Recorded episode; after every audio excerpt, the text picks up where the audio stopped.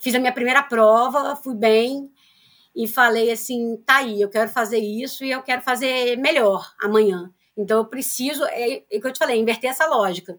Entendeu? A alimentação passou a ser o combustível do meu treino.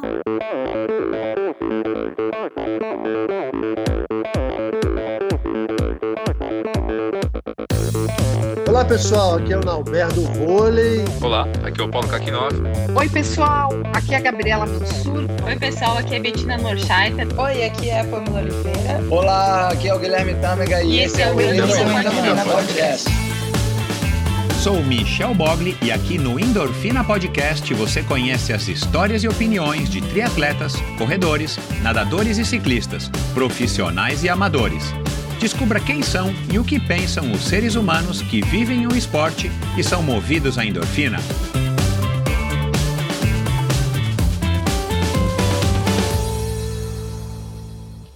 Olá, seja muito bem-vindo a mais um episódio do Endorfina Podcast. Esse e todos os episódios são editados pela produtora Pulsante e esse episódio foi gravado no Estúdio, aqui no coração do Itaim, em São Paulo.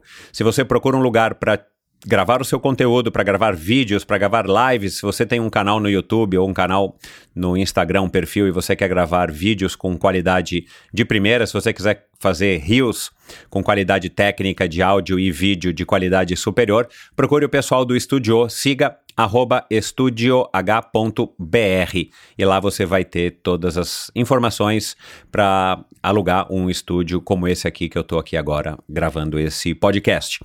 Bom, Vamos falar agora do, da minha convidada de hoje, do meu episódio de hoje, mas antes, aliás, eu comecei errado, né? Quero falar antes de falar da Lívia, eu quero falar rapidamente sobre convidar você, na verdade, a ouvir o episódio com o Dr. Geraldo Lorenzi Filho, que foi meu convidado da semana passada, um médico pneumologista que é especialista em sono. Eu já recebi aqui faz alguns anos o Dr. Luciano Rotella, que falou bastante sobre sono também, ele também é um outro especialista em sono e performance esportiva.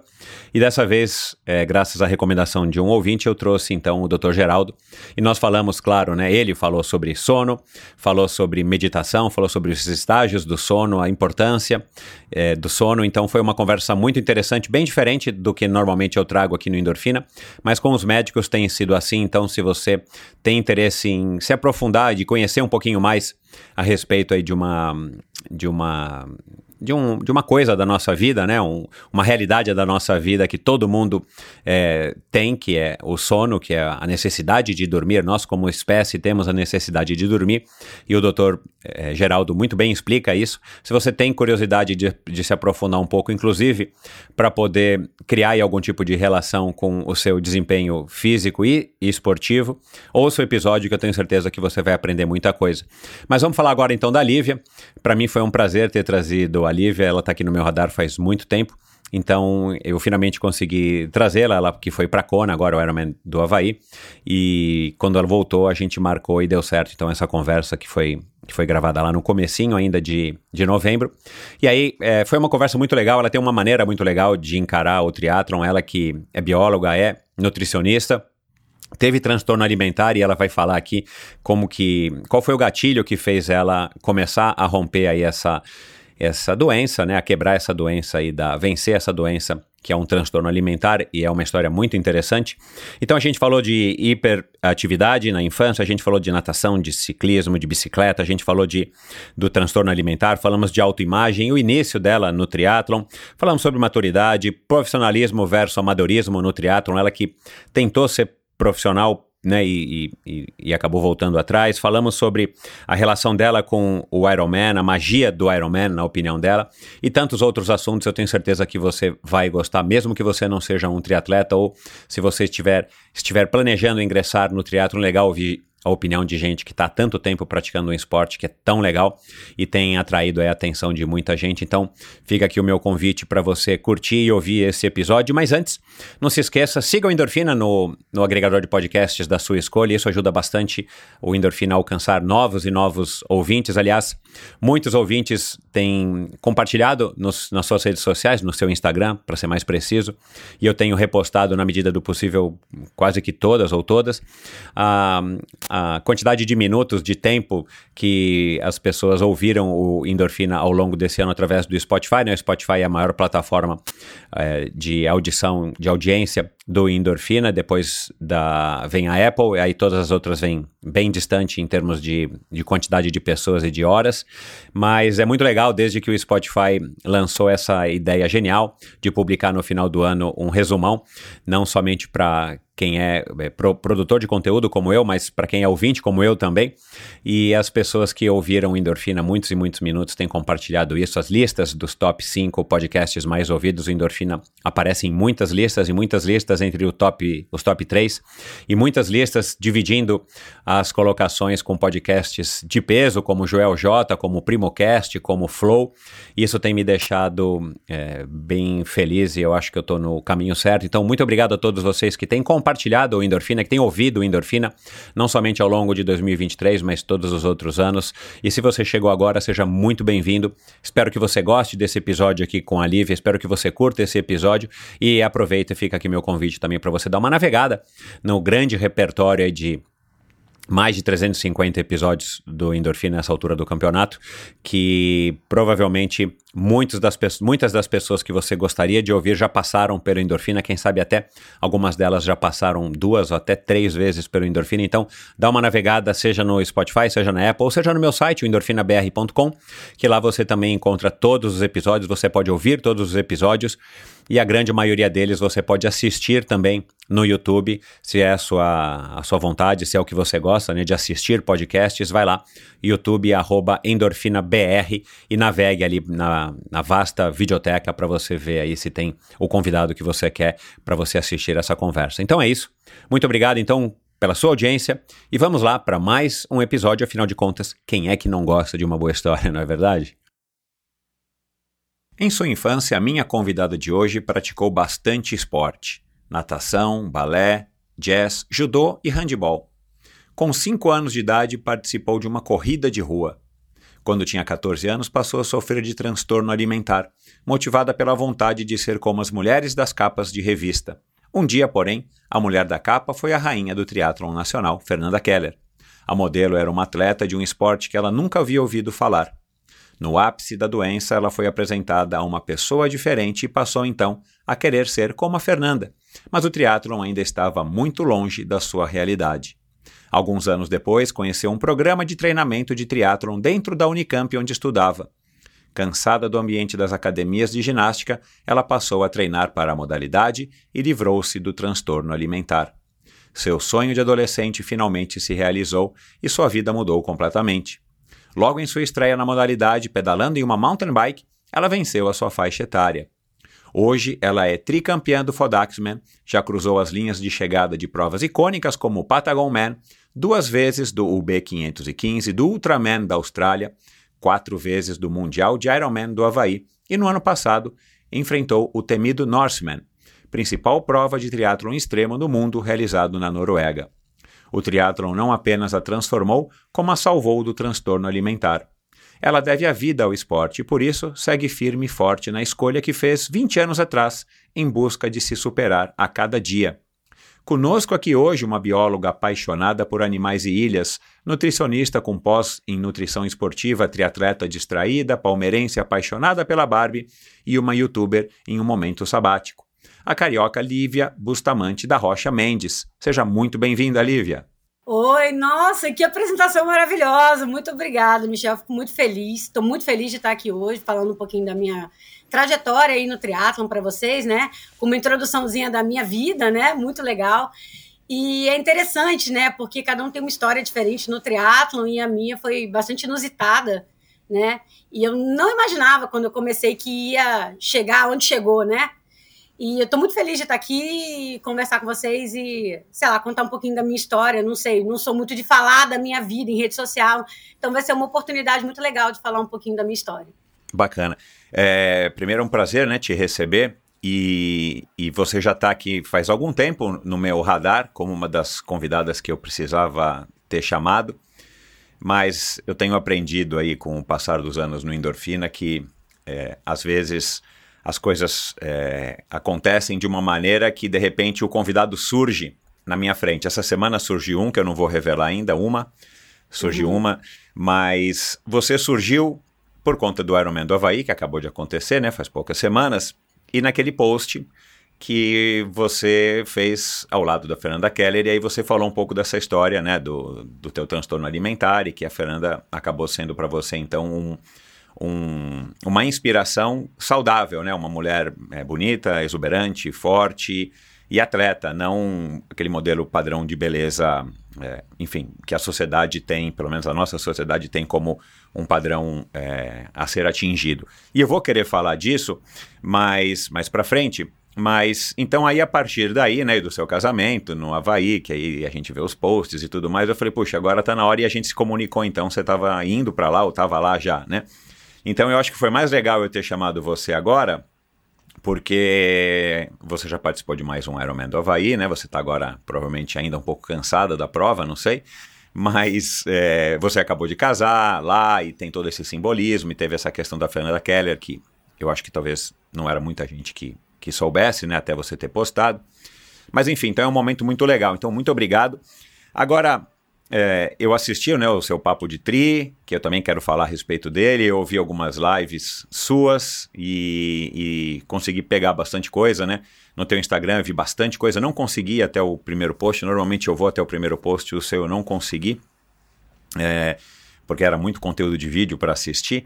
Mas é, você entrou, é, você disse que foi alfabetizada com 4 anos de idade. E você entrou na faculdade aos 17, né? Uhum. Lá na Unicamp em Biologia. E você já, assim, você tem um QI elevado, você é filha de gênios, você é uma da, foi da, uma daquelas crianças savante, não sei se você sabe o que, que é, que são crianças quase que super crianças, com, com características assim, acima da média, né, da, das crianças tidas como normais. Você tem um QI alto? Como é que foi essa história?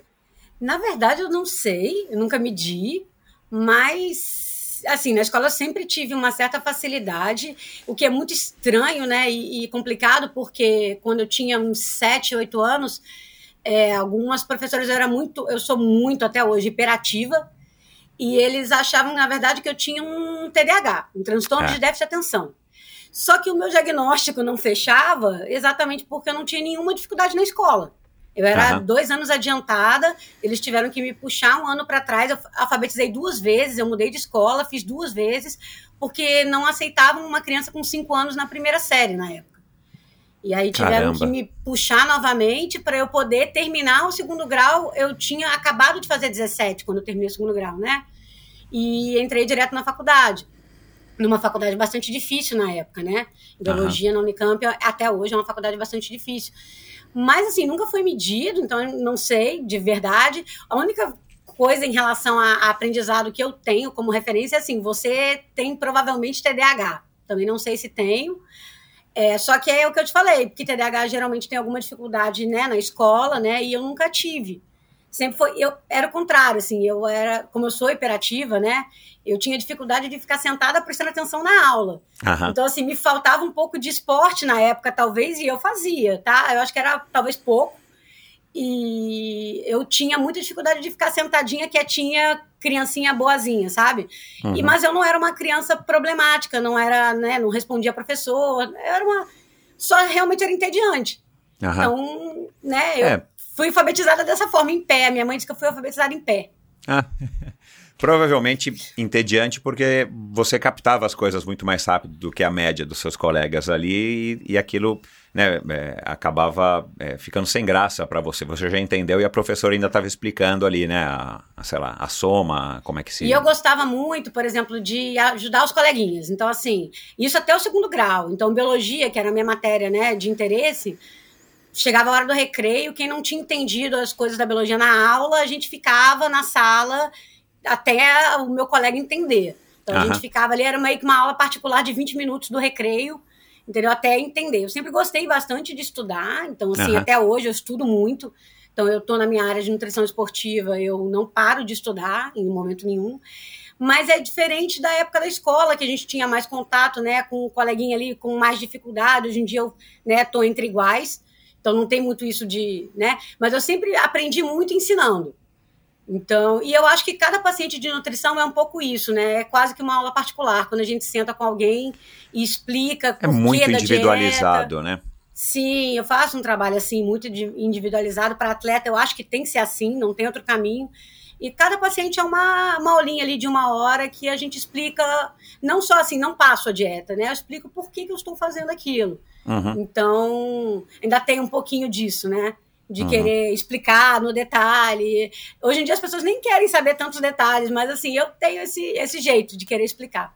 Já entrando aí na nossa pauta, é, da onde que veio essa sua fascinação por ilhas? Eu nunca ouvi falar, né? Talvez tenha até um nome para isso, né? Um ilha, alguma das contas. Mas, mas de onde que vem olha, isso? Olha, eu vou te falar, eu acho que é desde criança, assim, eu sempre gostei. Eu tinha tinha algumas coisas de, de, dessas crianças meio maluquinhas, né? Que você falou, as crianças muito inteligentes, eu não sei.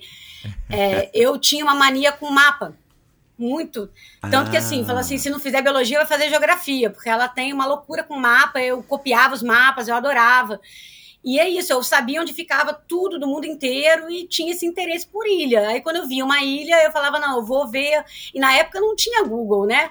Na época era na Barça que a gente pesquisava é, essas coisas. Era o Atlas Isso entrega mesmo, muito né? a idade, mas no triatlon a gente não tem como esconder a idade, porque não. a faixa etária não mente. É. Então eu sou da 40 a 44 e acabei de fazer 42 anos, então a gente pesquisava as coisas na Barça, era muito difícil acesso a esse tipo de informação, né? Então você tem interesse por ilhas, olha a dificuldade, né? Quando é que você vai buscar essa informação? Né? Era difícil, mas é enciclopédia, né? Um livro ou outro na escola, biblioteca. Então, mas o que, que você, via nas ilhas, assim? O que, que você imaginava? Sabe o que, que eu acho? Assim, você assistia muito o seriado Ilha da Fantasia? Não, eu acho que como bióloga eu posso te dizer que talvez seja a, a especificidade de fauna e flora das ilhas, por exemplo. Então, uma ilha, quando ela é isolada, ela não tem mistura com nada, então ela tem uma fauna e uma flora muito específicas. Uhum. Então, por exemplo, você vai no Havaí, se você prestar atenção né, nesses detalhes de fauna e flora, né, que eu, eu para mim, como bióloga, me interessa muito. Então, assim, o que tem ali não tem em nenhum lugar do mundo. Em qualquer ilha que você vá, por exemplo, quando eu fui fazer o Ironman de Lanzarote, o que você vê em Lanzarote, você não vê em nenhum lugar do mundo. Uhum. Entendeu? Então, assim, é uma paisagem muito única. Aí, às vezes, as pessoas olham o Havaí e não acham nada demais. Ah, legal, uma praia bonita, paradisíaca. Para mim, significa muito mais, entendeu? Claro, você vê com outros é, olhos, né? E até em termos culturais também, para mim, significa muito mais. Você entender a cultura dos polinésios, você tem interesse em entender né, que eles são povos navegantes nômades e como que aquela sociedade ali se estabeleceu eu gosto, é, é, a, é, a, parte da geografia da coisa também, entendeu? Uhum. É fauna, flora, mas é um pouco de, de história do, do povo. Uhum. Então, você tá ali, por isso que eu, assim, quando eu tô em Kona, eu faço questão de ir em todos os eventos, abertura, encerramento, porque ali para mim tá a cultura daquele povo. É. Né? Uhum. E eu, eu gosto de entender o que, que uhum. eu tô fazendo ali, na verdade. É. E, e, é, e é curioso isso, né? Vamos sair um pouco aqui, pelo menos, da sequência da, da nossa conversa, mas essas mudanças recentes, né, de tira o Ironman do Havaí, põe, vai para Nice, ano que vem vocês, as mulheres, vão, vão competir em Nice se quiserem, quer dizer, o Mundial passa para lá, e houve, né, enfim, discussões ou matérias, artigos em, nos meios de comunicação sobre tirar do Havaí a prova, né, e depois a gente que defende, tem gente que fala que vai ser legal porque vai dar outras características e tal, mas, cara, quase todo mundo que que você conversa, que curte o Ironman do Havaí, que faz triatlon Ironman e curte o Ironman do Havaí, valoriza essa questão da história. Né, a Fernanda Carreira, né, sua ídola, teve aqui agora recentemente, né, cara, para ela o Ironman significa um, né, uma coisa, o Ironman do Havaí, né, significa um negócio que mal dá pra gente entender, né, de tantos anos que ela, que ela tem um contato, era quase que uma local, e, e aí, nesse sentido, eu acho que é um desperdício se o, se o Ironman tirar o Ironman do Havaí, que mude para qualquer outro lugar e faça 1.500 outras provas, mas não dá para você ter o Ironman do Havaí nisso, é o Mundial, mas não é o Ironman uhum. do Havaí, né? Ah, Total. E se inserir a cultura havaiana nisso não vai fazer o menor sentido. Não, vai ficar completamente fora de contexto, né? E ao mesmo tempo, é, eu, eu, eu, nunca pesquisei isso, e, e- e- mas deve ter algum tipo de é, já de informação nesse sentido. A Valerie Silk, quando ela comprou o Iron Man lá do- dos primeiros donos, não sei se era um Gordon Haller, quem que era, ela já fazia essa questão, porque na época que eu ia, né, pro Iron Man, né, 94, 96, já tinha essa coisa toda da cultura, né? Então foi uma sacada, porque não sei se são todas as, quer dizer, não sei quais são os outros esportes que você vai, não vamos falar de triatlo, mas vamos falar de outras modalidades que você vai e tem alguma coisa da cultura, né? Assim, dentro daquela competição. Tem a cultura do país, da cidade, do local, mas não tem a cultura, tem a cultura do povo, mas não tem a cultura dentro de uma modalidade esportiva, né? Nas próprias Olimpíadas eles fazem ali aquela abertura bacana com né, as favelas do Rio de Janeiro, a música brasileira, e agora em Paris vai ser coisas da, da cultura. Mas esses são Jogos Olímpicos, né? Acontecem a cada quatro anos. Então já foi uma sacada muito legal que eu queria saber se foi espontânea, se foi para agradar o povo, se foi para incluir. É, da onde que será que veio, né? Essa ideia de, de valorizar a cultura que acabou pegando. E tanto é que todo mundo fala que é um lugar especial, com exceção do Blumenfeld e do, e do Iden, que não entenderam ainda. É, Todo tem uma mundo- galera que não entendeu ainda. É, é, mas essa pode ser a geração do TikTok, é uma outra geração que talvez mude. Aham. A gente tá ficando pouquinho mais Velho. velho. mas é curioso isso, porque, cara, as pessoas que valorizam o Iron Man e que têm essa, essa vivência, elas citam isso de maior ou menor grau, né? Que é aquele lugar especial, que tem uma força, que tem uma energia, que tem uma cultura, que tem. Cara, a hora que eles tirarem, se eles resolverem tirar, né? A não ser que eles forem obrigados a tirar. Mas eu acho um desperdício de você, de um esporte que eu já não acho que ele é novo, mas ele ainda está construindo a história, ele não é um esporte velho, ele é um esporte de meia idade, mais ou menos como a gente, né? Até pela idade dele, né, Lívia? Aham. Mas é, eu acho que vai ser um desperdício se eles jogarem isso fora, porque, cara, as pessoas que participam valorizam isso. E aí você vai pra Nice, né? Eu não fui, mas as pessoas que foram a gente ouviu e super legal. Eu já, aliás, eu já competi em Nice, né? Eu No- também já fiz a prova lá. Quando era dois terços de Ironman, que era o mundial de longa distância numa época muito remota. Que é fantástico, né? Você já fez o Ironman lá, é um lugar incrível. Mas não Sim, é o sim. Ironman do Havaí, não carrega a história, não carrega aquela aura, não carrega essa energia, não é numa ilha vulcânica, não é no, num paraíso, né? Literalmente, né? Um, com visual de paraíso. Mas enfim, é, eu também vou querer ouvir aí você é, falar sobre a sua relação com o Havaí. Agora, o teu pai te deu uma bicicleta, ou tua mãe, né, te deram uma bicicleta quando você tinha, de Natal, quando você tinha 5 anos, eu vi no teu Instagram, uma bicicletinha azul. E, e, e foi aí o seu, a sua primeira bicicleta, uma bicicletinha pequenininha. Foi ele quem te ensinou a pedalar? Sim, foi meu pai que me ensinou a pedalar. E eu, por incrível que pareça, eu demorei bastante para aprender a pedalar, tá? Não foi uma coisa assim. O meu irmão, por exemplo, aprendeu muito mais rápido. Ah, Eu demorei a aprender, eu fui aprender bem, assim, sem rodinha, já tinha uns sete anos. aham. E eu tinha muito medo, né, de cair, e assim. Aí, na época, eu morava no Rio, depois eu fui para Teresópolis, eu morei no Rio até os 13 anos, e meu pai tinha uma lojinha, né, e eu treinava na praça em frente à lojinha, que era tudo de paralelepípedo. Então também era um lugar É, difícil de andar para uma andar. criança, né? Então, assim, eu, era o lugar que, eu, que ele tinha, o tempo que a gente tinha junto para ele me ensinar. E não sei se por isso eu demorei um pouco mais a aprender, mas o fato é que não era simples para mim andar de bicicleta. Depois que eu aprendi, eu comecei, principalmente em Teresópolis, a gente ia nos finais de semana, né? E aí eu comecei a andar na terra. E eu andava de Calói Ceci na terra, minha bicicleta era destruída, assim. Eu não tinha uma bicicleta mountain bike. Eu tinha uma bicicleta de menininha com cestinha. Mas, eu, assim, depois daquela bicicletinha azul, eu fui ter uma calóizinha Ceci vermelhinha, daquela de cestinha, sabe? E eu subia morro, descia morro com a bicicleta até destruir a bicicleta, não tava nem aí. Uhum. Quando eu fui ter minha primeira mountain bike, minha primeira bicicleta de marcha, que era uma coisa, né? Na nossa época, a bicicleta de marcha era uma coisa difícil, Exato. cara, né? É. Eu fui ter, eu já tinha uns 11, 12 anos, eu andava de calóizinha. Uhum. E eu não tinha peninha de bicicleta, não. Eu ia e andava com os meninos, e assim, teve até uma coisa engraçada que eu fazia. Os meninos falavam: Ah, você acha que você anda muito? Então vem aqui competir, vem aqui fazer uma volta mais rápida que eu. E assim, eu ganhava dos meninos e eles tinham que aceitar isso, entendeu? Que legal. E era engraçado, porque eles faziam numa de me desafiar, e acaba, acaba ficando ruim para eles, né? Mas era Uhum. divertido porque eu sempre andei muito com menino e sempre teve essa coisa muito de, apesar deles terem bicicletas mais de, de cross, que a gente chamava, né? E a minha não ser uma bicicleta de cross, a gente brincava, andava junto e nunca teve essa coisa de do preconceito, mas tinha essa coisa de desafiar, vamos ali desafiar a menina. Uhum. Eu falei, ah, beleza, então fica aí à vontade para desafiar, quando que vai ser? Só marcar o dia e a hora. E era engraçado, né? Porque cresci assim muito moleca, apesar de morar no Rio. Os meus minhas férias, né, meus finais de semana sempre foram muito em Teresópolis e não foi assim no centro da cidade, né? Foi bem já no interior, já bem no mato mesmo. Então a gente eu brinquei muito pé no chão, né? Essa geração nova não, não, nem brinca mais pé no chão. Mas eu tive essa oportunidade de brincar bastante molecona mesmo. E até por isso o esporte foi uma coisa muito natural para mim, né? As outras coisas que eu fui fazendo de esporte, eu tinha, vamos dizer assim, habilidades é, de coordenação motora, né? Que a gente ganha muito quando tá brincando.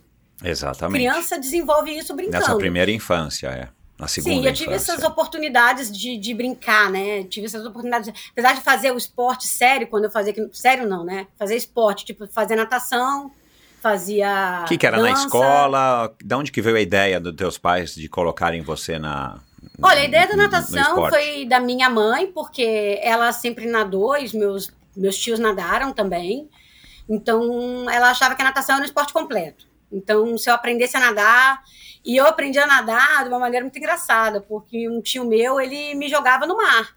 Eu não sabia nadar, aí ele falava, ó, vai aí. Aí ele me deixava me debater um pouquinho e aí depois ele me tirava, entendeu? Então, assim, eu não tenho nenhum medo do mar, não sei se por isso, mas eu realmente não tenho medo, porque eu- antes de eu aprender a nadar, eu, meu tio me jogava e ficava esperando eu voltar, entendeu? Então, é, para perder o medo foi, foi bom. Mas aí depois falou, não, essa criança precisa nadar, né? Ela precisa aprender a realmente cair numa piscina e saber o que fazer. E aí, com 5, 6 aninhos, eu fui aprender, de fato, a nadar, né? Uhum. Que eu podia ter aproveitado bem melhor, porque todo mundo que começa a nadar cedo nada bem, né? E eu não, infelizmente, eu não tenho nenhum talento para natação, porque eu nadei dos 6 aos 12 e eu não nado bem. Então, Uau! é, é falta de talento mesmo, sabe? Eu, ten- eu nadei, não posso falar que não nadei na infância, nadei. Só que não tenho jeitinho para natação. Entendi. Alguma coisa ali deu errado. Uhum. Mas o contato, né, com a natação, de saber nadar, né, de quase que eu nado os quatro estilos, né? Meu borboleta é bem fraquinho, mas quase que eu nado os quatro estilos. E ter contato com a dança, que te dá uma consciência corporal muito grande, né? Eu fiz dança Coordenação, também ritmo, né? Um, bom, um bastante tempo. O judô, que eu falo que para aprender a cair de bicicleta é ótimo, porque você nunca vai cair de cara. Entendeu? Você sempre vai cair rolando, vai se machucar pouco. Então, assim, é isso, a coordenação motora que outros esportes me desenvolveram para ajudar no triatlon, mas pra- sem saber que algum dia eu ia fazer triatlon. Claro, né? É, e aí depois é, você é, falou, né, nesse teu post que com 13, 14 anos você começou a desenvolver um transtorno alimentar. Você tinha se mudado então aí pelo, pelo que você falou para Teresópolis. Uhum. E, e, e hoje, né, você já é especialista em nutrição, você já, é, já, já acessou isso milhares de vezes. É, o, o que, que foi que desencadeou isso? Como é que começou também essa tua fixação? É, eu vi um post teu que você foi assistir o filme da Barbie, né? Você disse que era fã da Barbie, por isso que eu citei aqui, né? Você, você gosta de cor-de-rosa, você está de cor-de-rosa hoje, Tô você já teve rosa. o cabelo cor-de-rosa, você tem uma boia de flamingo de blogueira cor-de-rosa. Tenho. Então, e, e, e nesse post da bicicleta azul, ainda você fala isso, foi uma bicicleta azul porque tanto faz azul ou rosa, não sei o que, eu fui criada para ser livre das amarras, você, você, você fez uma citação assim, né? E a gente está se referindo aqui a essa coisa do, do, do, do gênero, né? A menina só usa rosa, homem tem que usar azul, a menina não pode subir o muro porque não pode ralar o joelho, o menino pode, quer dizer, que é uma coisa bizarra, né? A gente foi criado assim, eu fui criado muito assim, Uhum. é, enfim, é eu, sou, eu sou fruto de um contexto e estou me esforçando bastante para mudar isso e, e acho que relativamente tenho conseguido. Mas, enfim, como é que você é, é, acessa isso? De onde que será que veio? Foi amiguinhas? Foi você vendo alguma novela, né? Porque eu já sei também que o estímulo externo é, e as novelas, principalmente, como eu, fazem parte da cultura do brasileiro, né? Uhum. E aí começa a ter beijo, começa a ter essas coisas de, de, de sexualidade para crianças, homens e mulheres, numa idade que talvez não, não, não seja ideal. Fala um pouquinho sobre isso, por favor. É, então, eu acho que vai ser a primeira vez que eu vou falar sobre isso de fato, né? Porque até por, pelo fato de ser nutricionista, eu tinha um pouco de medo de falar sobre isso, né? Porque assim, hoje para mim isso é uma realidade muito distante, né? Eu me sinto, eu falo que transtorno alimentar é uma coisa igual ao alcoolismo, né? Por mais que você esteja livre dele, você tem que cuidar a vida inteira. Então, assim, eu tô livre dele, me sinto muito bem, tenho uma relação excelente com a alimentação hoje. Eu como bem, não tenho nenhuma restrição alimentar por conta de nada. Tenho uma relação excelente com o meu corpo hoje, que eu acho que eu não tinha com 20 anos. Entendeu? Eu me sinto melhor com 40 do que com 20. Mas isso é uma coisa difícil da gente chegar nesse ponto. Né? Eu queria tanto que algumas meninas de 20 anos conseguissem chegar nisso mais cedo, para não sofrer tanto com a, com a pressão da sociedade, né? Mas, assim, toda adolescente que foi criada na década de 90 é, sabe um pouco como era essa pressão estética, né? Era, e hoje em dia está até muito menos. Você comprava uma revista e tinha lá o peso e a altura da modelo, entendeu? E aí você falava, meu Deus, eu nunca vou ter essa altura, nem vou ter esse peso, nunca. Então, assim, aquilo ali não fazia parte da minha realidade. E eles falavam, eu não vou conseguir me enquadrar nesse padrão de jeito nenhum. Eu tenho 1,60m de altura, eu sou pequenininha. Entendeu? O Então, próprio assim, padrão da Barbie, né? Que isso já foi discutido, né? Tem Exato, gente que é e eu- completamente e, o padrão da Barbie mudou.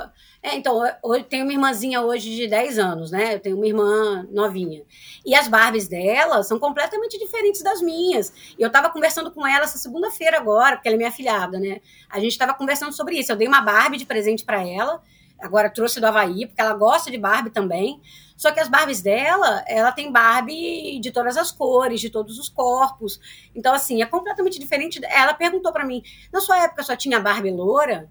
É, na minha época só tinha Barbie loura. Só tinha Barbie loura e magra. Exato. Então, assim, não existia uma Barbie cheinha de uma outra cor. É. Como ela tem, ela tem uma Barbie sem cabelo, que ela ama. Entendeu? Ela tem Barbie cadeirante, que ela ama. Ela ama as Barbies pretas que ela tem. Então, assim, é, ter essa oportunidade de, de conviver com a diversidade na boneca que você brinca, entendeu? Então, assim, não só no dia a dia, mas na boneca. Isso faz muita diferença. é, até para as crianças brancas, imagina para as crianças pretas. Pois é. Entendeu? Então, assim, a minha irmã tá tendo contato com a mesma boneca de uma maneira completamente diferente. E ela também gosta de, de rosa, mas também tem a liberdade de brincar com o que quiser. Então, assim, na minha casa a gente nunca teve brinquedo de menina e brinquedo de menino. Eu tenho um irmão também. E a gente sempre brincou com tudo junto. Então, nunca te- teve isso. Eu gosto de rosa por um gosto pessoal. Gosto da Barbie porque, assim, era a boneca que, que fez parte da minha infância, né?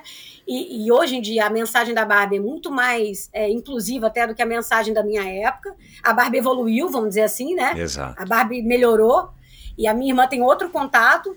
E, mas eu também brincava de carrinho e comandos em ação com meu irmão, entendeu? Então, assim, nunca tive essa coisa de, ah, você não pode brincar com isso que você é de menino.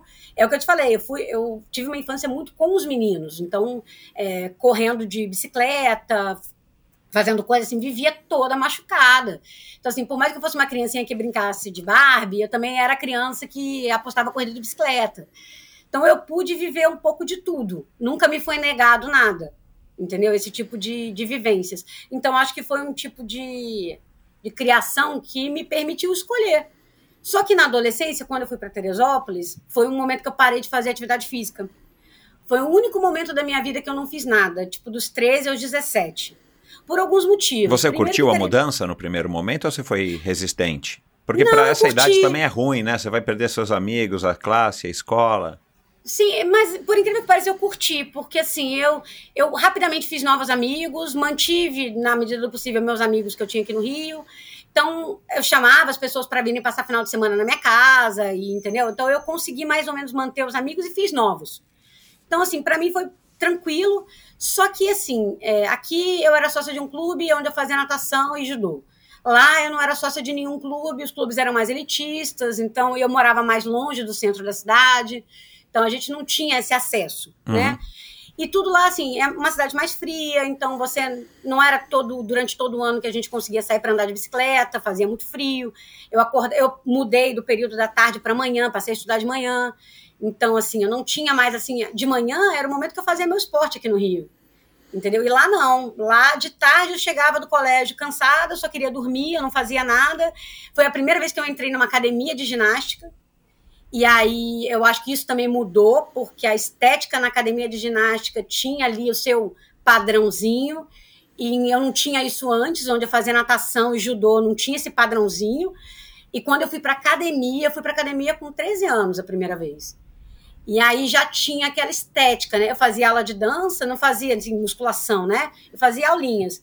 Mas já tinha aquela coisa do espelho, de você estar tá se olhando no espelho o tempo todo, de você perceber, opa, o corpo do pessoal é diferente do meu, né?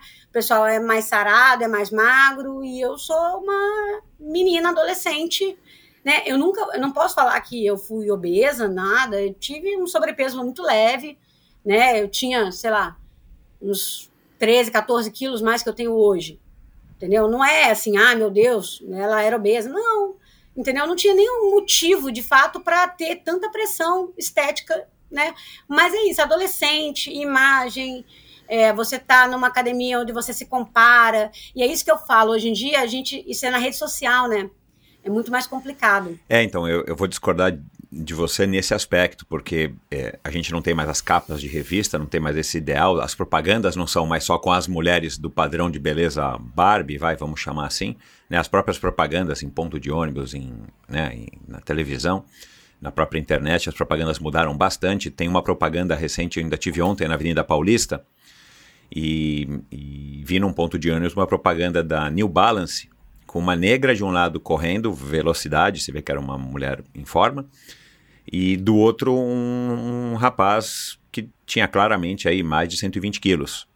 E a hum. propaganda da, da New Balance dizia, é um tênis para qualquer um, alguma coisa nesse sentido. Então a gente vê isso uhum. hoje. Agora, a hora que você abre TikTok, é, o próprio Instagram, se você quiser caminhar por essa vertente de padrão de beleza e os filtros, né, Lívia? Sim. é outro problema gigantesco. A minha filha pequena de 7 anos, uhum. cara, ela adora entrar no Instagram e tem um recurso lá que faz o filtro a carinha do, do ursinho, a carinha do bichinho, a carinha do não sei o quê. A hora que ela descobrir a cara que vai deixar ela com olhos assim, com corpo assado, com cabelo então a gente vive uma era bizarra, mas enfim, siga o seu raciocínio. Reparou, não sei se você reparou no meu Instagram, é, não tem filtro nas minhas fotos. Não, Nenhuma. assim, é. O teu Instagram é, é, O teu Instagram é da Lívia triatleta, enfim, né? Tem o teu Instagram do, da Lívia nutricionista, né? Uhum. Mas é, enfim, é, um, é, um, é a vida real, né? Assim, aliás, eu quero Sim. também falar disso mais pra frente. Mas enfim, então você acha que, se, que isso foi desenvolvido, é, é, esse transtorno foi alguma coisa assim, uma combinação de fatores, não foi nada provocado especificamente por alguma coisa. Você não queria ficar assim ou assado? Não tinha uma pessoa que você idolatrou, uma atriz não, ou alguém? Não, não, eu não sou muito de, de ser fã, sabe? Tipo, nunca uh -huh. tive assim, assim, ah, sou fã de uma atriz. Não, não, não tenho muito isso. Né, eu tenho admirações no esporte, né? Que eu comecei a admirar pessoas através do esporte, mas eu nunca fui fã de alguma atriz, de alguma coisa, ah, quero ser igual. Mas é, é, é o que eu tô te falando, era uma época também onde a pressão estética eu acho que era pior, muito pior do que hoje em dia. É, e a gente tinha que seguir um padrãozinho que era o que a gente via em tudo, né? Na, na, boneca, na televisão, na propaganda. Se você não fosse alta, alta nunca ia ser. Eu descobri com 12 anos que eu não ia crescer mais do que eu cresci. Uhum. Eu fiz aqueles exames, né, de, de, da mão e tal, e eu descobri que eu ia ser baixinha e ponto, né? Então, assim, eu não ia ser alta, aí me restava o quê? Tentar ser magra e tentar ser loura. Entendeu? Inclusive, tipo assim, o meu cabelo é claro, mas eu já pintei ele de louro louro quando eu era adolescente. Então, assim, eu tentei me encaixar nesse padrão e que não era para mim, entendeu? E que é, hoje é, talvez dia, no subconsciente você estava tentando ser uma, uma representação da Barbie, né? Exagerando aqui, mas no subconsciente, porque são vários estímulos, é, é, é a, é a cultura que a gente estava inserido, né? Total, e assim, não é só a boneca em si, mas assim, eu já tinha passado da fase boneca, entendeu? Mas era o que a gente via na televisão. É. Entendeu? Era que a gente via na televisão quem fazia sucesso. Era isso. Então a gente ficava. Não era nem pela questão do sucesso, eu acho que era uma coisa tão de. É tão difícil explicar transtorno de imagem, né? E assim, às vezes tem gente que tem um gatilho, alguma coisa que desencadeia. No meu caso, eu não consigo perceber um uhum. gatilho da minha vida em si que não fosse um contexto social. Uhum. Entendeu? Eu acho que era um contexto de ex, você falou, amiguinha da escola, entendeu? Aí você, aí você vai na academia, começa a se olhar no espelho e se, né, se comparar. Que é muito isso. Eu vejo ainda hoje, cara, as mulheres se comparando tanto, sabe? É. Com a menina que tá no Instagram, no TikTok. Eu falo, cara, é, primeiro que ela tá cheia de filtro. Já começa por aí. Se você encontrar ao vivo, você não sabe nem quem é. Entendeu? Não é- e não é filtro solar, né? É, exato. Se ainda fosse filtro solar, era bom. Mas aí o que eu falo, assim, você tem que. É, é o que eu falo muito no meu Instagram é assim: eu não quero que alguém que me vê no Instagram me encontre na rua e não me reconheça. Entendeu? Eu tenho um pouco de medo de filtro por causa disso. Assim, eu- até maquiagem eu acho que é uma coisa que muda muito. Por exemplo, no meu casamento. Você falou do meu casamento. É, fui num. Foi ano passado, né? No era meio do ano passado, e foi num contexto ainda de pandemia, né? Então, dois motivos. Eu não queria, na véspera da minha prova, alguém me maquiando, né? Com um contato tão é, próximo do meu rosto, com medo de pegar alguma coisa. E eu também não queria alguém que não me conhece fazendo uma maquiagem no meu rosto que pudesse mudar a minha identidade. Então, no meu casamento, eu que me maquiei. Entendeu? Assim, eu não sei maquiar, tá? Eu fiz uma maquiagem básica que eu faria para ir numa festa qualquer, porque eu não queria que mudasse a minha cara no dia do meu Uhum. casamento Aham. Entendeu? Então, assim, eu falei, cara, eu vou aprender um pouquinho a me maquiar, fui ver vídeo e tal, para tentar fazer uma coisa que ainda parecesse comigo, entendeu? Porque isso é muito sobre você. Eu hoje tão, tão bem resolvida com, comigo que eu falo, não, eu quero ser essa cara aqui, entendeu? Eu não quero mudar essa cara. É o que eu tenho, é o que eu aprendi a gostar. Entendeu? Então, assim, não vou mexer, não quero que ninguém mexa, que eu fique parecendo uma pessoa que eu não reconheça. Uhum. Entendeu? Então eu tenho muito isso. E foi uma construção, é o que eu falo para as pessoas. Eu não nasci gostando da minha cara.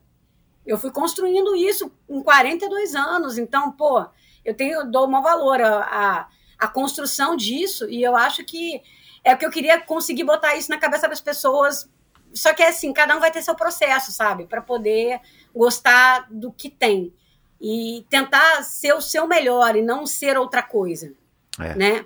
É Mas é, é autoaceitação, né? É. eu sei que é difícil. Não, para mim também não foi um caminho fácil. E, e aí você viu a Fernanda Keller numa capa provavelmente de boa forma, sei lá, Isso qual aí. revista, Aham. e aquilo te chamou a atenção.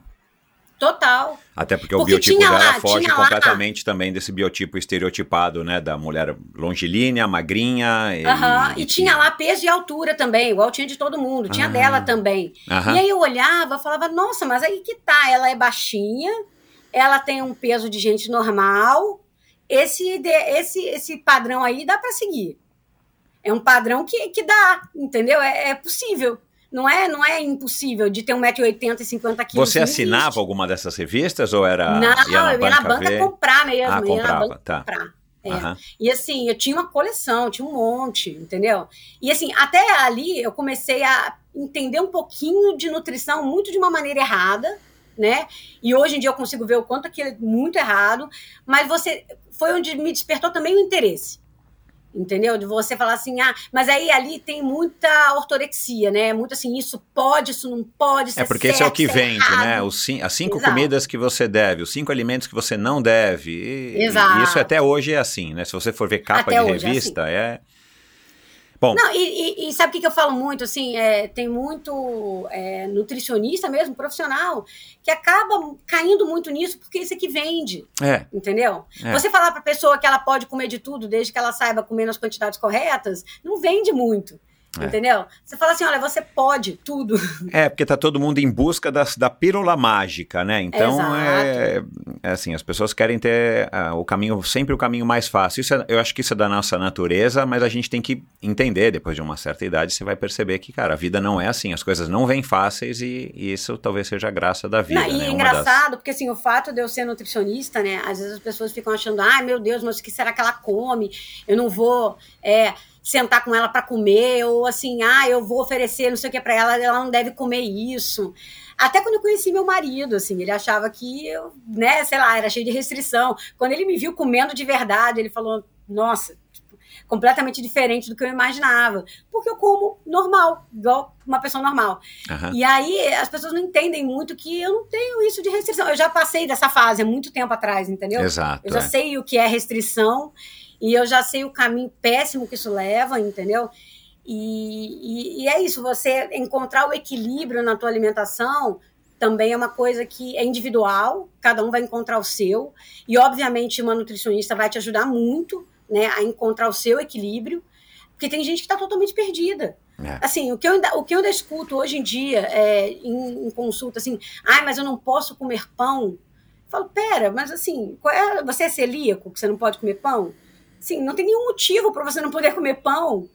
Sabe? Eu ainda escuto isso hoje e eu fico um pouco assustada às vezes, né? Por isso que eu te falo que toda consulta é praticamente uma aulinha. Uhum. Porque eu preciso explicar assim, não, você pode comer pão sim. Uhum. Não é o pão que te engorda, sabe? E você tem que falar disso. Às vezes parece falar o óbvio, mas tem gente que realmente ainda exato, não sabe. Exato, é. Bom, e aí, como é que você diagnosticou que você tinha um problema? Teus pais souberam? Foi uma coisa assim que virou mesmo o centro das atenções, porque é uma coisa a, super preocupante, é uma doença, né? Uhum. É, e depois, como é que você se livrou? Então, na verdade, o diagnóstico, assim, é, de fato, não existiu, né? É, só que eu cheguei num ponto de pesar 42 quilos e não consegui mais fazer educação física na escola, entendeu? Meu então, assim, Deus eu jogava handball na época, né? Eu jogava na escola, era o único esporte que eu fazia na época, e eu não conseguia mais, porque assim, jogavam a bola em mim, eu não conseguia nem segurar a bola, muito menos arremessar. Eu cheguei num ponto que eu não conseguia correr. Então eu tava assim, cheguei a um ponto de desmaiar na rua. Então, quando você tá fraca nesse nível de você não conseguir fazer o básico, e não era assim, ah, não competia handball, era educação física escolar. Exato, é o mínimo, né? Entendeu? O mínimo. É o mínimo de atividade. E tua e mãe, aí... principalmente, percebeu isso? Então, aí que acontece, né? Eu sou, eu sou bem, bem malandrinha, vamos dizer assim, né? Como Teresópolis é muito frio, é muito fácil você esconder isso por muito tempo. Porque você anda com muito casaco, então, assim, é muito fácil você esconder. Na verdade, ela percebeu a situação quando a gente um dia veio para o Rio, para a praia, e aí eu fui botar um biquíni. e aí era só o osso. Eu não tenho fotos dessa época, para você ter ideia. É, Porque isso que eu ia falar. Tá... Muita gente acaba não, não nem querendo, né? É, então, quando você está no auge do transtorno, você você não consegue se ver magra, entendeu? Então, por mais que eu tivesse extremamente magra, eu ainda não achava que era suficiente. E é aí que a coisa desanda. Entendeu? Quando você está com 42 quilos você acha que você não é magra o suficiente, o negócio já está todo errado. Entendeu? E assim, eu tinha feito dieta com nutricionista, acompanhado certinho. Eu perdi, eu fui de 64 para 50 quilos a, com acompanhamento, tá? Tudo bem, tudo correndo bem. E aí depois eu mesma perdi a mão. Entendeu? Eu sozinha, já depois de assim, ah, beleza, sua dieta de manutenção, pode ir, você tá ótima. Eu perdi a mão sozinha. Entendeu? E de, assim, eu já estava acostumada com restrição, porque já tinha feito dieta, então para mim era fácil. Na época, todas as dietas eram restritivas, não, mas era, pelo menos a minha dieta restritiva era saudável, uhum. né? Foi, foi bem orientada. Uhum. E aí eu comecei num ponto de exagerar no exercício e comer cada vez menos e conseguia, né? Comecei a conseguir, isso começou a ficar fácil. Eu cheguei um dia de andar do meu colégio até minha casa, isso dava acho que uns 11 quilômetros. Eu não corria na época, tá? Isso, caminhando. Então, assim, eu fui caminhando 11 quilômetros, assim, porque eu achava que precisava, entendeu? Eu acho que a grande virada de chave, a gente fala como você saiu disso, né? É, eu, o triatlon totalmente me salvou, assim, de verdade. Eu devo tudo ao triatlon, porque eu comecei a entender que eu não tinha que é, me exercitar para eliminar alguma coisa que eu tivesse comido. Eu tinha que comer bem para ter energia para treinar bem. E eu ainda vejo que essa lógica, para muitas mulheres, ainda não existe. Elas comem, aí se sentem culpadas, aí treinam. Treinam em excesso, acabam se machucando. Quando você consegue inverter essa lógica e usar a comida como combustível para o teu treino, aí muda tudo. Porque aí sim você começa a melhorar de performance, aí você começa a se sentir atleta de verdade, porque você está comendo e até você para de comer certas é, coisas mais gordurosas e tal, porque você quer que aquilo ali te faça bem para o treino. Então você, por exemplo, ah, eu vou comer uma feijoada, você fala assim, ai, sei lá, eu tenho que comer pouquinho, porque se eu comer uma feijoada, como é que eu vou treinar depois? Uhum. Se você tem um treino depois, entendeu? Uhum. Então acaba que você inverte a lógica. Você não, você não usa o, a, a atividade física como purgação do que você comeu, e você usa a comida como combustível para treinar melhor. Exato. E aí, quando você entende que a comida é combustível para treinar melhor, aí você entendeu tudo. É, comida é um meio para que você tenha uma vida saudável e que no esporte, no nosso caso, você possa performar, você possa praticar Total. da E na melhor nutrição maneira possível. esportiva.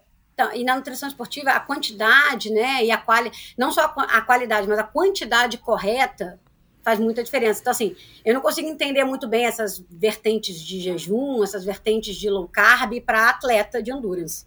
Porque fisiologicamente não é, não é que não funcione, pode funcionar para algumas pessoas, mas assim, é, não faz sentido fisiológico. A Uhum. maneira mais, é, mais otimizada de você ter energia é através do carboidrato, ponto, encerrado. Uhum. Se você quer buscar fontes energéticas de outras fontes, beleza. São, é possível. Mas não é a fisiologicamente mais direta nem mais eficiente. Uhum. E aí vai da escolha de cada um. Mas eu, eu sou fã de carboidratos, entendeu? Carboidratos são fonte de energia e restrições severas de carboidrato acabam implicando em perda de performance. Ponto. É. E como é que você se livrou dela? Foi alguma coisa assim radical, uma mudança, enfim, mais radical ou foi aos poucos, você foi caindo na real? Eu acho que foi quando eu comecei a fazer triatlon mesmo, porque eu falei, cara, eu fiz a minha primeira prova, fui bem e falei assim, tá aí, eu quero fazer isso e eu quero fazer melhor amanhã. Então eu preciso, é, é que eu te falei, inverter essa lógica. Entendeu? A alimentação passou a ser o combustível do meu treino e eu percebi que quanto melhor eu comia, melhor e na quantidade correta. Eu não era nutricionista ainda, eu era bióloga, né? Exato, é. mas eu tinha noção de fisiologia, né? Então eu falava, eu, eu entendo que o carboidrato é a fonte da energia do que eu preciso. Então eu vou ter que fazer isso aqui de uma maneira totalmente intuitiva na época, tá? Mas assim, eu preciso comer essa quantidade, isso aqui vai me proporcionar um bom treino. Uhum. E fui na tentativa e erro mesmo, me acertando para mim, né? Tanto que quando eu fiz a minha primeira pós-graduação em nutrição esportiva, eu ainda não era nutricionista, eu era bióloga. Eu fiz a minha primeira pós como bióloga. Ah, Uau! E aí depois eu fui fazer nutrição. Então, assim, eu era a perdida ali, porque tinha muito educador físico, tinha muito nutricionista, agora bióloga só tinha eu. Pois é, né? Uma coisa. Enfim, não é que não tem nada a ver, mas são vertentes completamente diferentes, né? Sim, mas eu, eu vejo assim, por exemplo, a biologia, ela te dá uma base para muitas coisas. Você entendendo bem fisiologia humana, você vai entrar na, na nutrição muito mais fácil. Quando você já tem um conhecimento de fisiologia humana, né? Uhum. Então, assim, por exemplo, hoje eu faço a dieta de uma colega minha de, de biologia. Ela é bióloga, né? Ela seguiu na carreira. E eu faço a dieta dela. É muito simples, eu não preciso explicar nada para ela. Ela entende exatamente por que Claro. a dieta tá ali, entendeu? Exato. Aham. É muito mais fácil. É, assim, eu falo que eu não tô fazendo dieta para leigo, eu tô fazendo dieta para uma doutora em biologia. Entendeu? Então, assim, é muito fácil. Ela entende exatamente por que, que a dieta dela é daquele jeito. Uhum. Mas é isso, a nutrição me deu uma. A biologia me deu uma base para a área de saúde, né? De uma forma geral. Uhum. Né? Então, assim, apesar de eu nunca ter né, é, trabalhado como bióloga de fato, né? é, eu acho que foi totalmente é, proveitoso a faculdade de, de biologia para mim. Ah, legal demais. E então, pô, foram anos que você conviveu com, né, com essa questão da autoimagem, com questão de peso e tudo mais, porque você entrou na faculdade com 17, quando é que você começou a fazer triatlon? Com 22? Né, mais ou menos? 21, é, 21, é, 22. 21 para 22. Então, cara, foram, é, foram, foi quase que uma década, oito anos, Sim. sete anos. É, eu fui melhorando, né? Eu acho que assim, o, o ápice, né? O muito intenso, o perigoso para a saúde, de fato, foi quando eu era adolescente. Aham, Quando eu tinha. Porque o que, que acontece? Eu ia para a faculdade de bicicleta. Eu sempre andei muito de bicicleta, tá? Uhum. Antes de fazer triatlo. E aí eu já tinha aquela questão assim, pô, mas assim, eu para ir para a faculdade de bicicleta, eu não, eu preciso estar alimentada, né? Senão vai dar ruim. Eu morava sozinha, numa cidade onde eu não tinha pai e mãe, fui morar sozinha com 17 anos. Então, assim, eu estava muito responsável pela minha própria vida, muito novinha. Então eu pensava assim, eu falava, nossa, assim, eu preciso sair de casa alimentada, né? Porque se der algum problema que eu desmaio na rua, eu tô sozinha. Então eu, eu tinha que. Já comecei a ter, criar juízo, vamos dizer assim, né? Exato, é, Em, em é. relação a isso. aham. E aí eu já fazia academias, mas já fazia academia de outra forma, já com outro olhar. Entendeu? Eu fazia academia, aí fui fazer uma musculação. Eu falava, não, eu preciso né, melhorar a minha força, porque eu sou muito. Eu era aquela falsa magra, né? Muito, muita gordura, mais fininha, mas muito. Né, percentual de gordura muito alto. Falava, não, preciso fazer uma musculação. E eu acho que foi um processo, foi aos pouquinhos. Veio junto com a maturidade, assim. Conforme eu tive a necessidade de amadurecer por estar morando sozinha, numa cidade que eu não conhecia ninguém. Eu tive que amadurecer, então eu fui foi melhorando essa minha questão também com a minha imagem. Aham. Né? E eu acho que o que resolveu, assim, resolveu, né? O que realmente foi o, o, o ponto de mudança total foi quando eu comecei a fazer triatlo. De fato, ali realmente mudou. E você tinha, então, sabido da Fernanda Keller, na época o, o triatlon estava muito distante de você, né? Falei isso aqui na introdução. E de repente você. Então você já sabia o que, que era. Aí você estava lá no Unicamp, tinha um, pro- um programa de treinamento de triatlon, que, meu, eu nunca tinha ouvido falar disso. Que legal, né? Que Aham. acho que foi a primeira convidada aqui de mais de 350 que fala que começou a praticar uma modalidade é, como triatlon na faculdade, né? Num programa de, de treinamento, de iniciação.